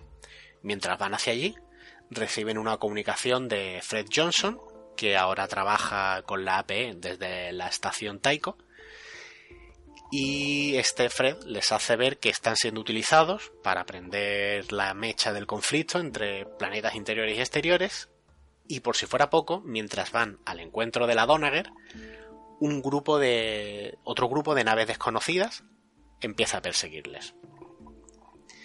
Otro salto. Es- Esto lo de los saltos lo siento, pero es que mm, hay que tener en cuenta que la narrativa al principio es así. Por su parte, Miller empieza, ya empieza a indagar sobre Yuli Mao, a pesar del, del ambiente enrarecido que hay en Ceres, y descubre un desconcertante mensaje de los padres de la muchacha en el que le piden, bastante desesperados, que vuelva a casa ante la posibilidad de un ataque al cinturón. eh, el detective obviamente decide informar a su superiora, pero esta desdeña el aviso y, además le informa de que no es necesario que siga investigando este asunto. Eh, por otro lado, el propio Miller se da cuenta de que bastantes criminales de los que suelen estar por Ceres están desapareciendo. Y además en uno de en uno de los conflictos que estallan entre dentro de la, de la estación Ceres a, como consecuencia de, del mensaje que envió Holden, eh, descubre que el equipo antidisturbios de la comisaría también ha desaparecido. Bueno, otro salto. Llegamos a la, llegan a la Donager, la tripulación de Holden, y la verdad es que son tratados con bastante educación, con frialdad, porque hay que tener en cuenta que mandando el mensaje Holden la ha liado bastante, como ya comentamos. Mientras están esperando en un camarote, los cinco, eh, las naves que les persiguen empiezan a atacar a la, a, a la Donager. Eh, el Dr. Shed fallece en el ataque de un disparan un no, era con un misil, una especie de láser, un cañón de riel y, le destrozan la cabeza. Y los otros cuatro, pues a duras penas, consiguen escapar gracias al teniente Kelly, que era el que más o menos estaba a su cargo mientras estuvieran en la nave. Ripset. Eh, ¿Eh? Ripset. Ah, sí. Haciendo un inciso, es que lo de sed es hiper gratuito. Ya, pobrecillo, te da mazo de pena, porque le estabas cogiendo así como cariñete y tal, y ¡pumba! Te lo matan. Sí, sí, es que están los... Es el, el momento de escritor de... A ver, no es un mal número, ¿no? Pero 4 es más manejable. Totalmente, es 5 es impar, no me gusta, pero 4, 4 está guay. Y se lo cargan en plan de... Y a tomar por culo. Es cierto que se les hubiera, o sea, hubiera traído más problemas que ayuda porque paniqueaba rápido y tal, entonces bueno, pues fuera. O sea, al, sí, al final quedaron gente que la mitad tenía preparación militar, la mitad eran tipos durísimos, ¿sabes? Sí, pero les hubiera ahora cuando sigue cuando siga con el resumen se ve que les hubiera venido de lujísimo tener, tener un médico, un sí, de de pero vaya, de hecho lo dicen en plan de Holling, ojalá estuviera aquí ser. Bueno, el caso es que durante el ataque, eh, Kerry los saca de, de, ese camarote, junto a otros soldados marcianos, consiguen llegar hasta una fragata ligera y escapan de la nave. Por desgracia, el teniente fallece poco después. En ese momento, Holden decide volver a contactar con Fred. Eh, este les ayuda a, a, les ayuda a enmascarar su nueva nave y la bautizan como Rocinante. También les pide que se dirijan a la estacioneros para encontrar a un miembro de la APE que ha utilizado el nombre en clave Lionel Polanski, que, si no recuerdo mal, era el nombre al que estaba puesto, o sea, era el titular de la Scopuli. Y Fred, le, Fred les dice que eso obviamente está hecho para llamar la atención y que alguien de la de la alianza vaya para allá. Bueno, Mientras tanto, en Ceres, eh, a pesar de que a Miller Sadir le dijo que dejara el caso, él sigue investigando porque se está obsesionando con ella bastante. Creo que en este momento es cuando empieza a tener ya alucinaciones. Sí, o sea, se está... yo decir a, a, a, favor de Miller, aún no se está obsesionando tanto con ella como con el este de eh, esta chica estaba metida en mierda, o sea, su familia sabía cosas. ¿Qué cojones pasa con ello? Sí, exacto. eh, realmente tampoco es que tenga mucho que hacer, porque Havelock ha, ha, dejado ya la empresa, ha conseguido un nuevo empleo en Ganímedes y ahora trabaja para una empresa de seguridad llamada Protogen. Eh, eh, Anderson Dawes, que es el líder de la, de la eh, le aconseja dejar el asunto de Mao, de Yuli Mao, y viendo que Miller no va a dar su brazo a torcer, el propio Dawes informa a Sadid, la cual decide despedirle. Aquello lo destroza, destroza a Miller, y de repente cae en la cuenta de que es un, es un perdedor. No era el gran detective que él pensaba que era, eh, todo el mundo pasa de él y se cachondea. Y tras unos días de alcohol y bastante oscuridad, eh, retoma la investigación del caso y atando cabos, este es el primer gran momento de, de detective increíble de Miller, atando cabos descubre que Holden mandó su famoso mensaje desde la Scopuli, bueno, desde la Scopuli, desde la, desde una lanzadera, pero estaba, había estado en la por lo que tiene que saber algo de Julie. Y además eh, sigue atando cabos y se da cuenta de que, de que, la, de que su nave, nueva nave, la Rocinante, va hacia Eros. Entonces, ni corto ni perezoso, decide comprar un billete a la estación espacial con la intención de seguir ahondando en el caso. Al llegar a Eros, eh, Holden y la tripulación se dirigen al hotel en el que se hospeda el supuesto Polanski y al llegar al establecimiento son recibidos por un grupo armado que intenta retenerlos. Pero eh, Amos, digamos que la lía un poco y se inicia un tiroteo en el que aparece Miller y les echa para echarles una mano y salvar bastante la situación. Los cinco ya, Holden, Naomi, Amos, Alex y Miller, van a la habitación en la que se supone que está Polanski y descubren el cuerpo sin vida de Julie Mao transformado en algo extraño, algo antinatural, con extraños filamentos y tentáculos, cosas raras. Eh, el inspector. Yo, aquí quiero, quiero hacer un pequeño parón. Sí. Eh, cada vez que hablaban de ese tipo de mierdas, ¿vosotros ve, veíais The Thing? O sea, la vieja, la de. La de. Eh, no. Yo veía. ¿No? yo veía algo. No, no lo veía de esa manera, lo veía más. Ahora mismo no me sale la obra. Pero no, lo veía. como más. Como una escultura yo hasta el final, final, final del libro no me cambió, pero al principio para mí era como The Thing o, o Resident Evil, algún monstruo chungo, monstruo caca de Resident Yo casi más me acerco a monstruos de Resident Evil, de Doom y tal. Y por algún motivo a todo, a todo lo relacionado con la protomolécula yo le ponía color naranja. Eh, era como negro y carne para mí. Ya, no, yo no he dicho que en el libro ponga que es naranja, solo soy yo la que se me imaginaba naranja. Sí, sí, le metías el filtro estilo sangre en Danganronpa que para, para bajar el Peggy era rosa fosforito. Sí, o en este anime viejo, Akira, en Akira la sangre también era naranja. Sí. Sí, pues me lo imaginaba así y luego al verlo en la serie mm, no tiene un color en concreto. De hecho, eh, entonces... no, os digo que me he tirado eh, como el 70% del libro llamando a, a Protogen eh, Umbrella. Claramente, ¿Vale? O sea. Pero así sin. tiene todo fue eso, fue. Tiene todo el Porque la corporación Umbrella. bueno. Total, que se encuentran a Julie. Íbamos por Julie muerta en la bañera. Sí. Vale. pues esto va rápido, ¿eh? No, sí, la verdad no, que no, está siendo tan, tan largo, ¿eh? Muy bien.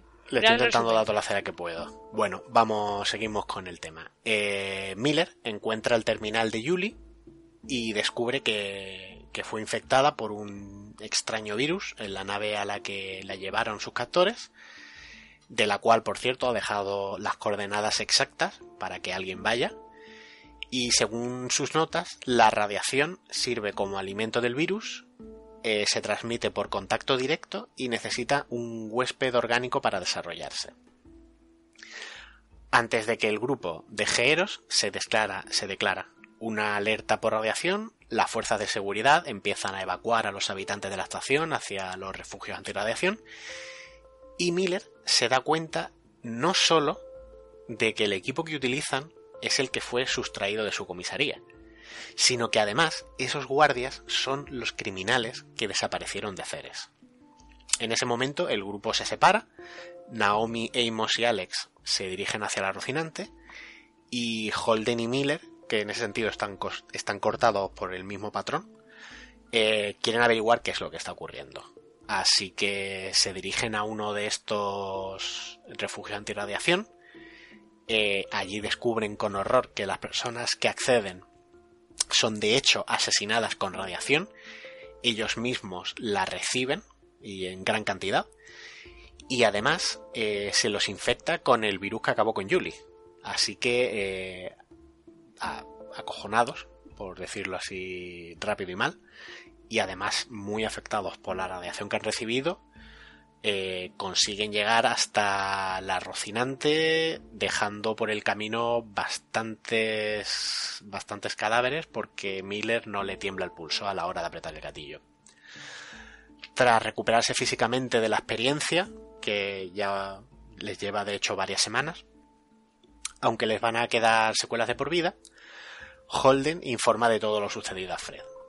Este les comunica que tras analizar un chip que transportaba el teniente Kelly, parece ser que lo, sacó por algún motivo de, la Donager, en Taiko han descubierto que las naves que atacaron a la Canterbury y a la Donager se construyeron en la Luna.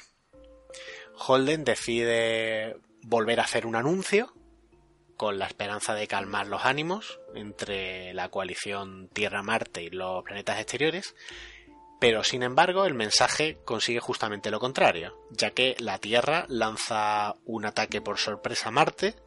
En el que... este es el, punto donde Miller le para, le dice, a ver, si No, no, es que no le para. Es que, o sea, no le para, no puede pararle. Holden envía la información, coge la información esa misma. La guerra empieza, pero sin ellos. No, no, no, no. Holden coge la información que, que han conseguido sacar de la cosa esa que sacó la eh, sacaron que la llevaba Kelly, que la sacaron de la Donager, esa información él coge y se la envía a todo el mundo. ¿Qué pasa? Que le llega tanto a Marte como a la Tierra. Y la Tierra, sabiendo que eso puede hacer que Marte les oblitere, de manera preventiva se cargan una de las lunas de Marte y em, ponen a Marte eh, como en cuarentena, les rodean, vaya. Pero sí, sí, o sea, llega, llega a pasar, llega, a contarlo. y cuando lo cuentas, cuando Miller le dice, pero vamos a ver, a, alma de cántaro, es que eres un boca chancla, eres lo que en mi pueblo se llama un boca chancla. No, no se te puede decir nada, eres el correveidile. me encanta esa expresión. el, correveidile, legendario, legendario personaje de cualquier RPG. En fin. Pues sí, como dice Nami, eh, Efectivamente, esto tiene. No pasa nada, tío. No, es que queda un poco confuso, es verdad que no te queda claro. De, como Miller le, le, echa toda la charla, yo creía que lo hacía antes de que mandara el mensaje. No, no, no. Pero, pero se puede. No, no, no, lo hace después, sí. Se, se, entiende, se entiende totalmente la confusión porque es que es verdad, es que ha habido momentos en los que nosotros hemos estado confundidos. Claro, pero es que es así. Pues eh, claro, es como eh, el, tema de la luna. Eh, hay otro momento donde explotan otra luna, pero esta vez son la gente de Marte. Entonces, como yo creía que la de Marte no la habían explotado, pero sí, sí que lo hacen. Bueno. Sí, sí. Volviendo a, al hilo de lo que estaba comentando. Ah, ah, vale, efectivamente. Había empezado la guerra. Sí, Empieza la guerra, la Tierra hace su ataque preventivo contra Marte, destruye la luna Deimos, en la que había una importante base del ejército martiano, y así el sistema solar se vuelve un poquito más caótico si cabe. Eh, la Rocinante entonces decide seguir las coordenadas que dejó Julie.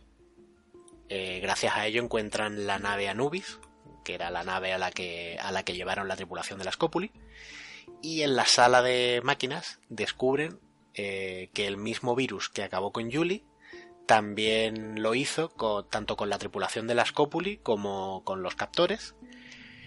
Pero además, eh, en ese momento los protagonistas descubren un vídeo en el que un científico de Protogen habla del virus, la presenta como la... Es el, es el CEO. Exacto, eh, Anthony Dresden. Sí. Eh, pero también es científico, ¿eh? Que coste. ¿Es científico? Es científico. También hace la ciencia. Sí, yo creo que sí que. Que es el o sea, es el, líder, jefe, lo que llamaríamos un jefe de equipo o algo así. De varios ah, equipos. O vi lo de científico y dije, es el CEO malvado, corporativo, cortado así. Es un, es un recorte de cartón para que odies. Sí, también. También es es un psicópata de, de tomo y lomo. sí, sí, de tres pares de cojones el tipo. El caso es que este hombre de Dresden presenta, presenta el virus como la protomolécula. Es un arma biológica de origen extraterrestre. Sus creadores la enviaron al sistema solar con la idea de que llegase a la Tierra mientras estaba originando la vida para crear algo, no se sabe qué, pero la gravedad de Saturno la atrapó y fue a parar a la, luna Febe. en la que Protogen la descubrió y empezó a trastear con ella. También fue Protogen la culpable de la destrucción de la Canterbury, que utilizaron para crear un conflicto a gran escala que hiciera pasar desapercibido el experimento que iban a realizar en Eros. Gran revelación. Eh, en ese momento el grupo decide, decide viajar a Taiko para hablar con Fred, el cual les informa de que Eros eh, está transmitiendo datos, muy probablemente están haciéndolo hacia, hacia algún laboratorio de Protogen, pero son incapaces de, de cuadrar las coordenadas de la instalación. Miller tiene una idea, se pone en contacto con su viejo compañero Havelock y básicamente le pregunta si sabe él para si él tiene conocimiento de algún laboratorio secreto dentro de la organización. Y, y Havelock eh, accede, dice que sí, que sabe algo, no sabe exactamente qué es. Y como recuerdo de, la amistad que han tenido, le manda las coordenadas. Eh, entonces, deciden asaltar las instalaciones de Protogen, usan la Rocinante como señuelo y dos naves de, con tropas de asalto de la APE entran para intentar hacerse el control con el control. De hecho, el plan funciona muy bien y Freddy Miller asaltan el complejo junto con las tropas. Eh, el laboratorio, por cierto, se llama Zoff. Y al final consiguen dar con Dresden, que para nada está arrepentido. Empieza a explicarles que el trabajo que están realizando con la protomolécula es fundamental para la humanidad no solo les va a servir para hacer avances científicos increíbles, impensables para, los estándares actuales, sino que además eh, podrán utilizarla para una posible defensa contra los alienígenas que la crearon. En ese momento, viendo que sus compañeros están empezando a dudar y se están viendo convencidos por lo que Dresden les está contando, Miller eh, lo asesina a sangre fría. De vuelta en Taiko, Holden expulsa de la Rocinante a Miller debido a la facilidad que está demostrando para asesinar, a pesar de que muchos de esos asesinatos fueron para escapar de Eros, pero bueno, allá él. Eh, el detective lo acepta, bastante pesadumbrado, pero eh, escapa de, bueno, escapa, sale de la Rocinante, pasa un par de días bastante bastante bajo con Diogo, pero ah, en un momento decide ocurrir a, decide acudir a Fred y eh, ambos desarrollan un plan para acabar con el experimento de, de Eros y con la protomolécula. Aunque ambos son conscientes de que en la Rocinante hay una caja sellada en la que todavía existe una muestra. Cuatro naves parten de Taiko con la idea de atracar en los puertos de Eros y destruirlos para que nadie pueda, pueda entrar. Miller, de hecho, va en, una de ellas y mientras tanto una, una gigantesca, la llaman nave generacional, una gigantesca nave llamada la Naobo, de la que se habla desde el principio del libro además. Es un encargo de, un grupo de mormones que tienen la idea de salir, si esto es muy loco, de salir del sistema solar y colonizar otros planetas más allá, en otra estrella, eh, van a hacer que esta nave colisione con Eros en un punto determinado para ponerla en curso directo hacia el Sol. Además, la Literalmente billar espacial. Sí, sí, literal. A mí el plan me mola un montón me parece, o sea, me parece dentro de lo que cabe que ¿qué podemos hacer? Esto, me parece hasta lógico. A ver, que yo no soy científico, pero no sé. A mí me gustó. Eh, el caso es que la Rocinante también va a participar en la misión. Eh, va a ser, van a ejercer de medida disuasoria y también van a, realmente van a estar allí de espectadores. Tras colocar las cargas en los puertos de Eros, eh, Miller, que ya está bastante de vuelta de todo, decide quedarse en la estación y desaparecer junto a ella. Sin embargo, en el momento en que la Naubo llega para impactar contra Eros, esta, que, o sea, tengamos en cuenta que es un mamotreto enorme, brutal, pues rápida, o sea, con una agilidad increíble, con una velocidad tremenda, la esquiva y empieza a acelerar hacia el interior del sistema solar, más concretamente hacia la Tierra. Eh, la protomolécula se ha hecho con el control de la estación y se dirige hacia la mayor acumulación de materia viva del sistema solar. Eh, pero gracias a este insólito hecho y a las extrañas voces que se pueden captar desde la radio de Eros, Miller llega a la conclusión de que Julie sigue viva, de alguna manera, y está pilotando la estación. Ahí se tira un triple Miller que porque le sale bien, porque podría no haberle salido para nada bien, porque es una película que se monta él. Al principio con las retransmisiones es como mm, está retransmitiendo a saber qué, pero ya cuando menciona la jabalí es como a ver, la jabalí. será hija de Es que a ver, está claro que desde el momento en el que te meten el rollo de la radio de Eros se ve que algo va algo sí, va era por algo, era por algo. Pero mm, sí que es verdad que como personaje Miller se marca un triple. A ver, realmente también se marca otro triple cuando empieza a atar cabos todavía en Ceres y dice, ah, sí, porque este, porque Holden, esto lo hizo en las Copuli, y entonces esto es... Pero bueno, dentro de lo que cabe, eso sí está un poquito más explicado. Pero sí, esto es como... Esto es una corazonada, literal. De hecho, creo que él lo dice. Esto es una corazonada. Eso es cuando, cuando llama a Holden y le dice, oye tío, estoy alucinando. Exacto. Se, me ha ido el último, el último tornillo que me quedaba. Ya. Cuando dice no, dice, vale, te va a sonar loco, Julie Mao está viva. es que gran final de capítulo. Bueno, eh, mientras todo esto ocurre, la, la ONU decide ponerse en marcha y lanza gran parte de su arsenal nuclear para interceptar la amenaza. Pero en ese momento, como ha dicho Sergio, Miller se pone en contacto con Holden, le informa de su hallazgo y le pide que, que se ponga en contacto con Fred y que les consiga más tiempo. Eh, la Fred les consigue en menos de dos días.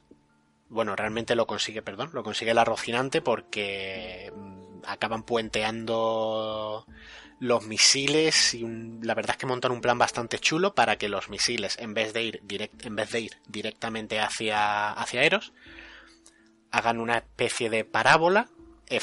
Tarde o temprano van a acabar llegando pero van por un camino más largo. Eh, en este momento Miller tiene la oportunidad de hacer algo. Si no lo consigue los misiles acabarán destruyendo Eros eh, después de mucho buscar, el inspector acaba dando con ella, que se ve que claramente ya forma parte de la protomolécula, es como si estuviera conectada a todo, pero todavía conserva su conciencia. Y Miller la convence, le dice que le dice vas a hacer esto, no puedes hacerlo, intenta tenemos que hacer otra cosa, tenemos que mover la nave y utiliza la una idea absurda de que le da Holden de mandarla mandar a Eros hasta Venus porque es el peor lugar posible que existe. Y efectivamente, la Eros cambia de rumbo y se estrella contra Venus. Al final del libro, en el final del libro, el epílogo, Fred va a presidir una reunión entre la Tierra, Marte y la AVE para intentar poner fin a tanto conflicto como medida disuasoria, ahora mismo Fred cuenta con la muestra de la protomolécula que encontró la tripulación de la Rocinante, que por lo demás ha sobrevivido sin problema. Y mientras tanto en Venus han aparecido unas misteriosas torres de cristal, unas construcciones de cerca de 2 kilómetros de altura. Y ese es el libro. Pues sí, ahí la cosa, yo me imagino que... Bueno, antes de nada, lo que me iba a quejar antes de los nombres de las naves. Por algún motivo en la serie han hecho lo que se les ha puesto en la tecla. Es decir, por ejemplo, la Rocinante, si la han llamado la Rocinante, pero la tratan en masculino, el Rocinante. La Donager es la Donager, la Canterbury es la Canterbury, pero si recordáis, la Canterbury, cuando van a ver la nave esa, salen en una nave pequeñita que la llaman la Caballero. La han llamado Knight. Porque claro, Knight es caballero. No, no han traducido ese nombre, entonces no sé por qué han hecho eso. O sea, hay nombres que han decidido no traducir y nombres que han decidido sí traducir. Y me pone violenta.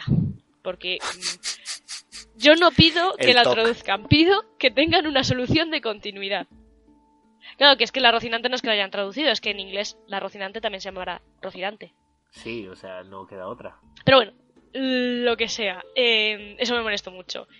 Y me imagino que el cliffhanger que tú esperabas que hubiera en el final es que en realidad Miller no ha muerto. Sí, me esperaba, no, me esperaba algo así, o de hecho que, que Fred ac- acabara mostrando sus colores de verdad y en verdad no fuera tan buena gente. Y Ah, eso lo hubiera movida Fred al final acaba siendo un tío más de puta madre incluso de tal, porque cuando le ves preparar el discurso dice, no, porque voy a utilizar eh, que en Venus ahora mismo hay una raza que no ya no son humanos, lo que hay allí, porque claramente hay algo, o sea... Está claro, hombre, no, las torres de cristal mismo- no han salido ahora solas. mismo está clarísimo que, que Mao y Miller están ahí y tienen la protomolécula funcionando a, a toda pastilla. Si siguen siendo ellos o no, nadie lo sabe ahora mismo.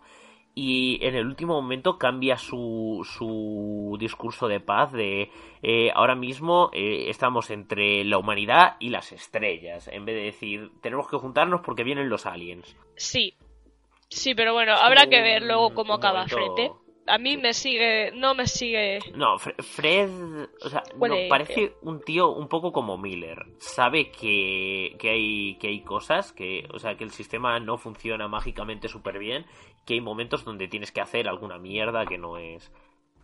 Sí, a ver, me- el mejor punto que está en si se torcerá o no se torcerá. mejor que él no lo puede saber nadie, porque a ver, es Sí, el o carnicero sea, de la él- Anderson. Exacto, él, él es Bueno, y sí, es un tío que, si hay que hacer un sacrificio, él lo va a hacer. ya, sí. Bueno, al final la historia se queda ahí como, pues como dice Sergio, eh, la última frase del libro es esa de está la humanidad y las estrellas, creando ahí esa especie de conflicto de se unirá la humanidad para... Es tan fácil, porque en muchos libros te lo plantean tan fácil, en plan, hay una amenaza alienígena y automáticamente los gobiernos de todos los países deciden juntarse y hacerse amigos. En este caso, es los gobiernos de todos los planetas que la humanidad ha ocupado. Mm, No lo sé, Rick parece luego falso. Hay, hay una cosa que a mí me. mm, Esto y es. eh, cuando cuando la, la estación se empieza a mover, eh, Miller no se lo cree. Dice: ¿qué, ¿Qué narices está pasando? ¿Han fallado el tiro? No, es que te estás moviendo. Y dice: ¿A cuánto? Nosotros te estamos siguiendo a 7G ahora mismo. Y Miller diciendo: Pues yo no noto nada. O sea, aquí no hay ninguna clase de inercia. No. Eh, Lo que decíamos Es, es, es un este de al final al cabrón de Umbrella le dieron la razón. Bueno, sí. Sí, eh, de hecho sí. Sí, pero bueno, la cosa es esa, eh, sí, se queda ahí un poco tal, pues habrá que ver en la O sea, serie me refiero que en, en pro- en próximos en próximos libros probablemente tiren porque si la humanidad sale del sistema solar es porque en Utilizan en la, lo han la protomolécula. Pues puede ser, hacen alguna mierda con, con ello. pues puede ser. Habrá, habrá que ver de todas maneras cómo se desarrolla, hacia dónde tira, porque entiendo que mm, con Miller muerto eh, la parte rollo policíaca de investigación se acaba, o casi casi ca- que se acaba. Uf, y tanto. Entonces no sabemos si van a tirar por un rollo muy político o por un rollo eh, las aventuras de Holden con su nave. Porque también se queda ahí un poco como que a Holden lo mismo le caen 45 años por apropiación y tal. E- Eso de hecho es, es una cosa Es que el- es en plan de, oye, pero ¿por qué hiciste esta cosa de la que no sabemos? Ah, bueno. Nah, ¿por qué no? Sí, como, no, no queda pero- muy pero claro ¿qué a qué se refieren ahí. Yo, yo, a ver, yo digo lo mismo, a ver, es que yo también, digo, a ver, yo qué sé, la edad ya me afecta, ya no estoy igual de lozano que antes y mi cerebro se está empezando a agujerear, pero no. Es que ahí me perdí un poco y tuve que volver atrás y digo, oye, pero aquí qué ha pasado. Ya, porque, no, o sea, eh, por cuál de las cosas que hacen es por la que le quieren, co- le quieren denunciar. Creo que es por por cogerse... apropiarse de la No, nave, creo que es por el robo de la protomolécula. Porque al final la, protomo- la protomolécula, aun por peligrosa que sea y lo que tú quieras, es propiedad de Protogen, que es quien la encuentra. Yo creo que eh, le, le piden que hable con la con la armada con la armada de, de Marte para Pero decir, la- no, lo separan, en plan, una cosa es... por derecho de Porque eso sí que se lo pueden Sí. justificar, porque al, al suceder el ataque a la Donager, eh, como que tiene derecho a quedarse la Rocinante. Pero, por, por, lo que dicen, en plan, como que eso sí que es más justificable. Pero hay otra cosa por la que le van a denunciar por apropiarse de algo que es de otra persona o de otra empresa y yo creo que se refieren a la protomolécula, pero no lo sé tampoco, no queda nada claro ahí qué pasa. Puede. De hecho, me, me sorprendería de todas maneras que Protogen sobreviva al incidente.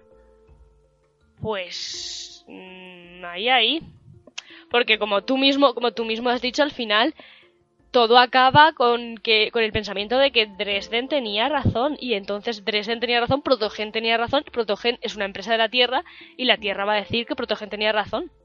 Que los que han puesto todo en peligro han sido eh, los de la APE por eh, jugar al ping pong con, con Eros por el universo. ¿Sabes lo que decir? Que ahí sigue estando el conflicto y de hecho todo acaba con que va a haber elecciones próximamente en Marte y que eso es casi que lo que va a determinar qué camino lleve la situación. Sí, sí, o sea, si, si gana la gente que quiere reventar al resto o, o, se relajan un poco. Exacto. Por cierto, eso nos deja claro que Marte, por muy militar que sea, es democrática. Sí. Sin embargo, mandan a las negociaciones a, a su máxima general. Eh, bueno, pero eso tiene sentido. En plan, su ministra de Exteriores puede ser la general. Es decir, piensa que el, el, líder de todos los ejércitos en España es el rey. No me lo recuerdes. No abramos, no abramos ese melón porque podemos, podemos acabar podemos acabar denunciados por terrorismo. Eh, no, no tontéis, eh, que rápido, rápido acabamos denunciados. Eh, no, pero lo que quiero decir es que igual que aquí el rey es la máxima fuerza, o sea, el máximo líder de los ejércitos y es una figura de en plan que visita otros países, que representa a España, que representa a España y todo eso en situaciones así, pues a lo mejor es algo, algo por el estilo, ¿sabes? Que la, la principal general o la general la general general. Una sabiéndose los términos del ejército eh, vaya como representante de Marte porque realmente tiene esa capacidad, porque es parte del Ministerio del Exterior, el Ministerio del, del Exterior de Marte decide enviarla o algo así, yo que sé. Política marciana, whatever. Pero sí, ya sí. difícil aclararse con la de aquí. Ya, por eso, uf. Tal cual. qué. En fin. Bueno, cerramos ya con este libro. Yo creo que ha estado muy bien. El libro está bien. Lo que pasa es que sí que es verdad que es una saga muy larga y hay que echarle ganas. Y yo tengo ya muchas sagas largas abiertas. Y la vida. Es, eh, a mí me encanta. Pero tú ibas predispuesto. es- es no vale, o sea, ahora vamos a decir la verdad. Sí, lo que sí. pasa es que Sergio, este libro se lo ha recomendado pues un amigo, entonces va predispuesto porque el amigo se lo ha vendido leerlo, bien. leerlo desde... No, nunca me ha dicho nada de él. Pero sabes dicho, que a Adri le gusta, entonces "Ay, eh, no", eh, pero valoras el criterio de gustado- Adri. Me ha gustado mucho, pero para segunda lectura, clavarte 600 páginas, tienes que hacerlo en un mes O bueno, sea, porque si ya no... os digo que yo he acabado To The Limit. Un libro así yo no me lo puedo leer todo cualquier mes. No, no, o sea, decir que si consigo convencerles, colarles la segunda parte va a ser dentro de Sí, mucho. para el año que viene. Uf, Así Oh, que, pues nada, eh, vamos a mm, ir terminando, que llevamos dos horas grabadas, con noticias y novedades del mundo lector. ¿Cómo viene este mes, Eri? Pues eh, soft, soft, muy soft, muy flojito, Bueno, muy muy flojito. No hay eh, el mes que viene mm, voy a tener bastantes cositas que presentaros, pero este mes eh, muy tranquilito. cuenta. De hecho, mm, tengo tres cosas y una de ellas tiene que ser obviamente el, eh, el hecho de que Nova, el mes que viene, va a publicar los juegos de Nemesis, que es el quinto libro de la saga que hoy hemos leído. Eh, ya en este, ciñéndonos a este mes, Gigamesa ha reeditado la novela Qué difícil es ser Dios, de los hermanos Arkady y Boris Strugatsky. Eh, es un libro escrito en 1964 y considerado un clásico de la fantasía rusa. Qué difícil es Y- ser Dios. Sí. Sí, yo no lo conocía. Yo vaya, tampoco, ver, eh. es que de, de literatura rusa estoy pegado, aunque he leído alguna cosilla. Pero uf, Es que al final nos mm, eh, tendemos a quedarnos en Occidente y en América y hay un montón de literatura de fuera que no, no, no, no conocemos y, ostras, pues está curioso. Sí, sí. Bueno, y el tercer... Pues el tercer libro del que voy a hablar, que de hecho es la segunda novedad como tal, eh, bueno, más, bueno, no es tan... ¡Uah! Que me hago un lío. El caso es que la editorial, sí, es que se me ha ido un poquito. La editorial El Transbordador eh, ya ha publicado Historias de Han, el tercer libro del autor español Ferran Varela. Son 156 páginas en las que se podemos leer cuatro relatos sobre las gentes de ese mundo, del mundo de Han. Y la verdad es que tiene buena pinta. A mí ese, este tipo de libros, de relatos, eh, tratando así un poquito el mundo, un lugar, me suelen gustar bastante. A mí personalmente me ha hecho bastante gracia este libro. Y eso es todo. Eh, ya os digo que es muy flojito, pero el, el, el, año que viene ya, de cara a enero, pues va a venir lo más grande. Sí, eh, yo creo que están. La mayoría de editoriales están cerrando el año. Diciembre es un, año, es un mes complicado para sacar nada porque tienes que cerrar año. Y eso, Mm. pues supongo que les afecta. Y están pues cogiendo fuerza para el para lo que será el año que viene. Así que Efectivamente. habrá que ver en enero. Que en enero, pues en nuestro próximo programa vamos a leer. ¿Eh, Sergio, ¿te lo sabes? Puede que lo sepa, puede que vayamos a leer Maldito Apocalipsis. Eh, Maldito Apocalipsis, que es un libro escrito por Tracia C. Mercurio y que es autoeditado. Y bueno, pues buscarlo en internet. eh, tienen un. O sea, Tracia C. Mercurio es como James S.A. Corny, no existe. Una mentira. Son dos chicas. Es un libro español eh, escrito Son- a cuatro de manos. Y son las chicas de Immortal. Así que La tuvimos ya a... vamos a intentar engañarlas para que aquí. vengan. Uf, ojalá. Si conseguimos engañarlas para que nos acompañen, A mí me gustaría mucho si vienen, ya que son dos, eh, que nos cuenten cómo es eh, escribir a, a sí, cuatro como manos. es el, el tema de escri- Sí. Pues estaría súper interesante. Sí, a mí me parece una cosa súper curiosa y ya es... ojalá, ojalá. este va a ser ya el tercer libro que hemos leído que está escrito a cuatro manos, porque hemos leído Es este cierto, es verdad. y hemos Sí. leído eh, Good Omens, que estaba escrito también por dos autores. Así que mm, me parece un buen momento para indagar en cómo es eso, porque además cada vez se hace más, Sí. cada vez está más de moda. Y bueno, Maldito Apocalipsis, que por el nombre podéis imaginaros que va a ir pues del apocalipsis. ¡Guau! Este tiene pinta de que sí que va a ser de zombies, no como, no como esto que tiene dos capítulos de zombies ahí metidos que dices, pero ¿dónde salen? Sí, de hecho el libro, el, título completo es Maldito Apocalipsis, todos son risas hasta que los muertos andan. Que eso mola más. Bien, Quiero, quiero cortar, al menos mi participación aquí, ya tal, diciendo eh, por fin un, un este, o sea, un universo donde las películas de zombies existen y cuando ves a un zombie, lo primero que les llaman es ¡Zombie! Gracias, Miller. Sí, de hecho sí. Es que lo primero que hacen es como esa mierda es un zombie. Ah, bendita cultura popular. sí, creo que deberíamos de empezar a meter más la cultura popular en los libros.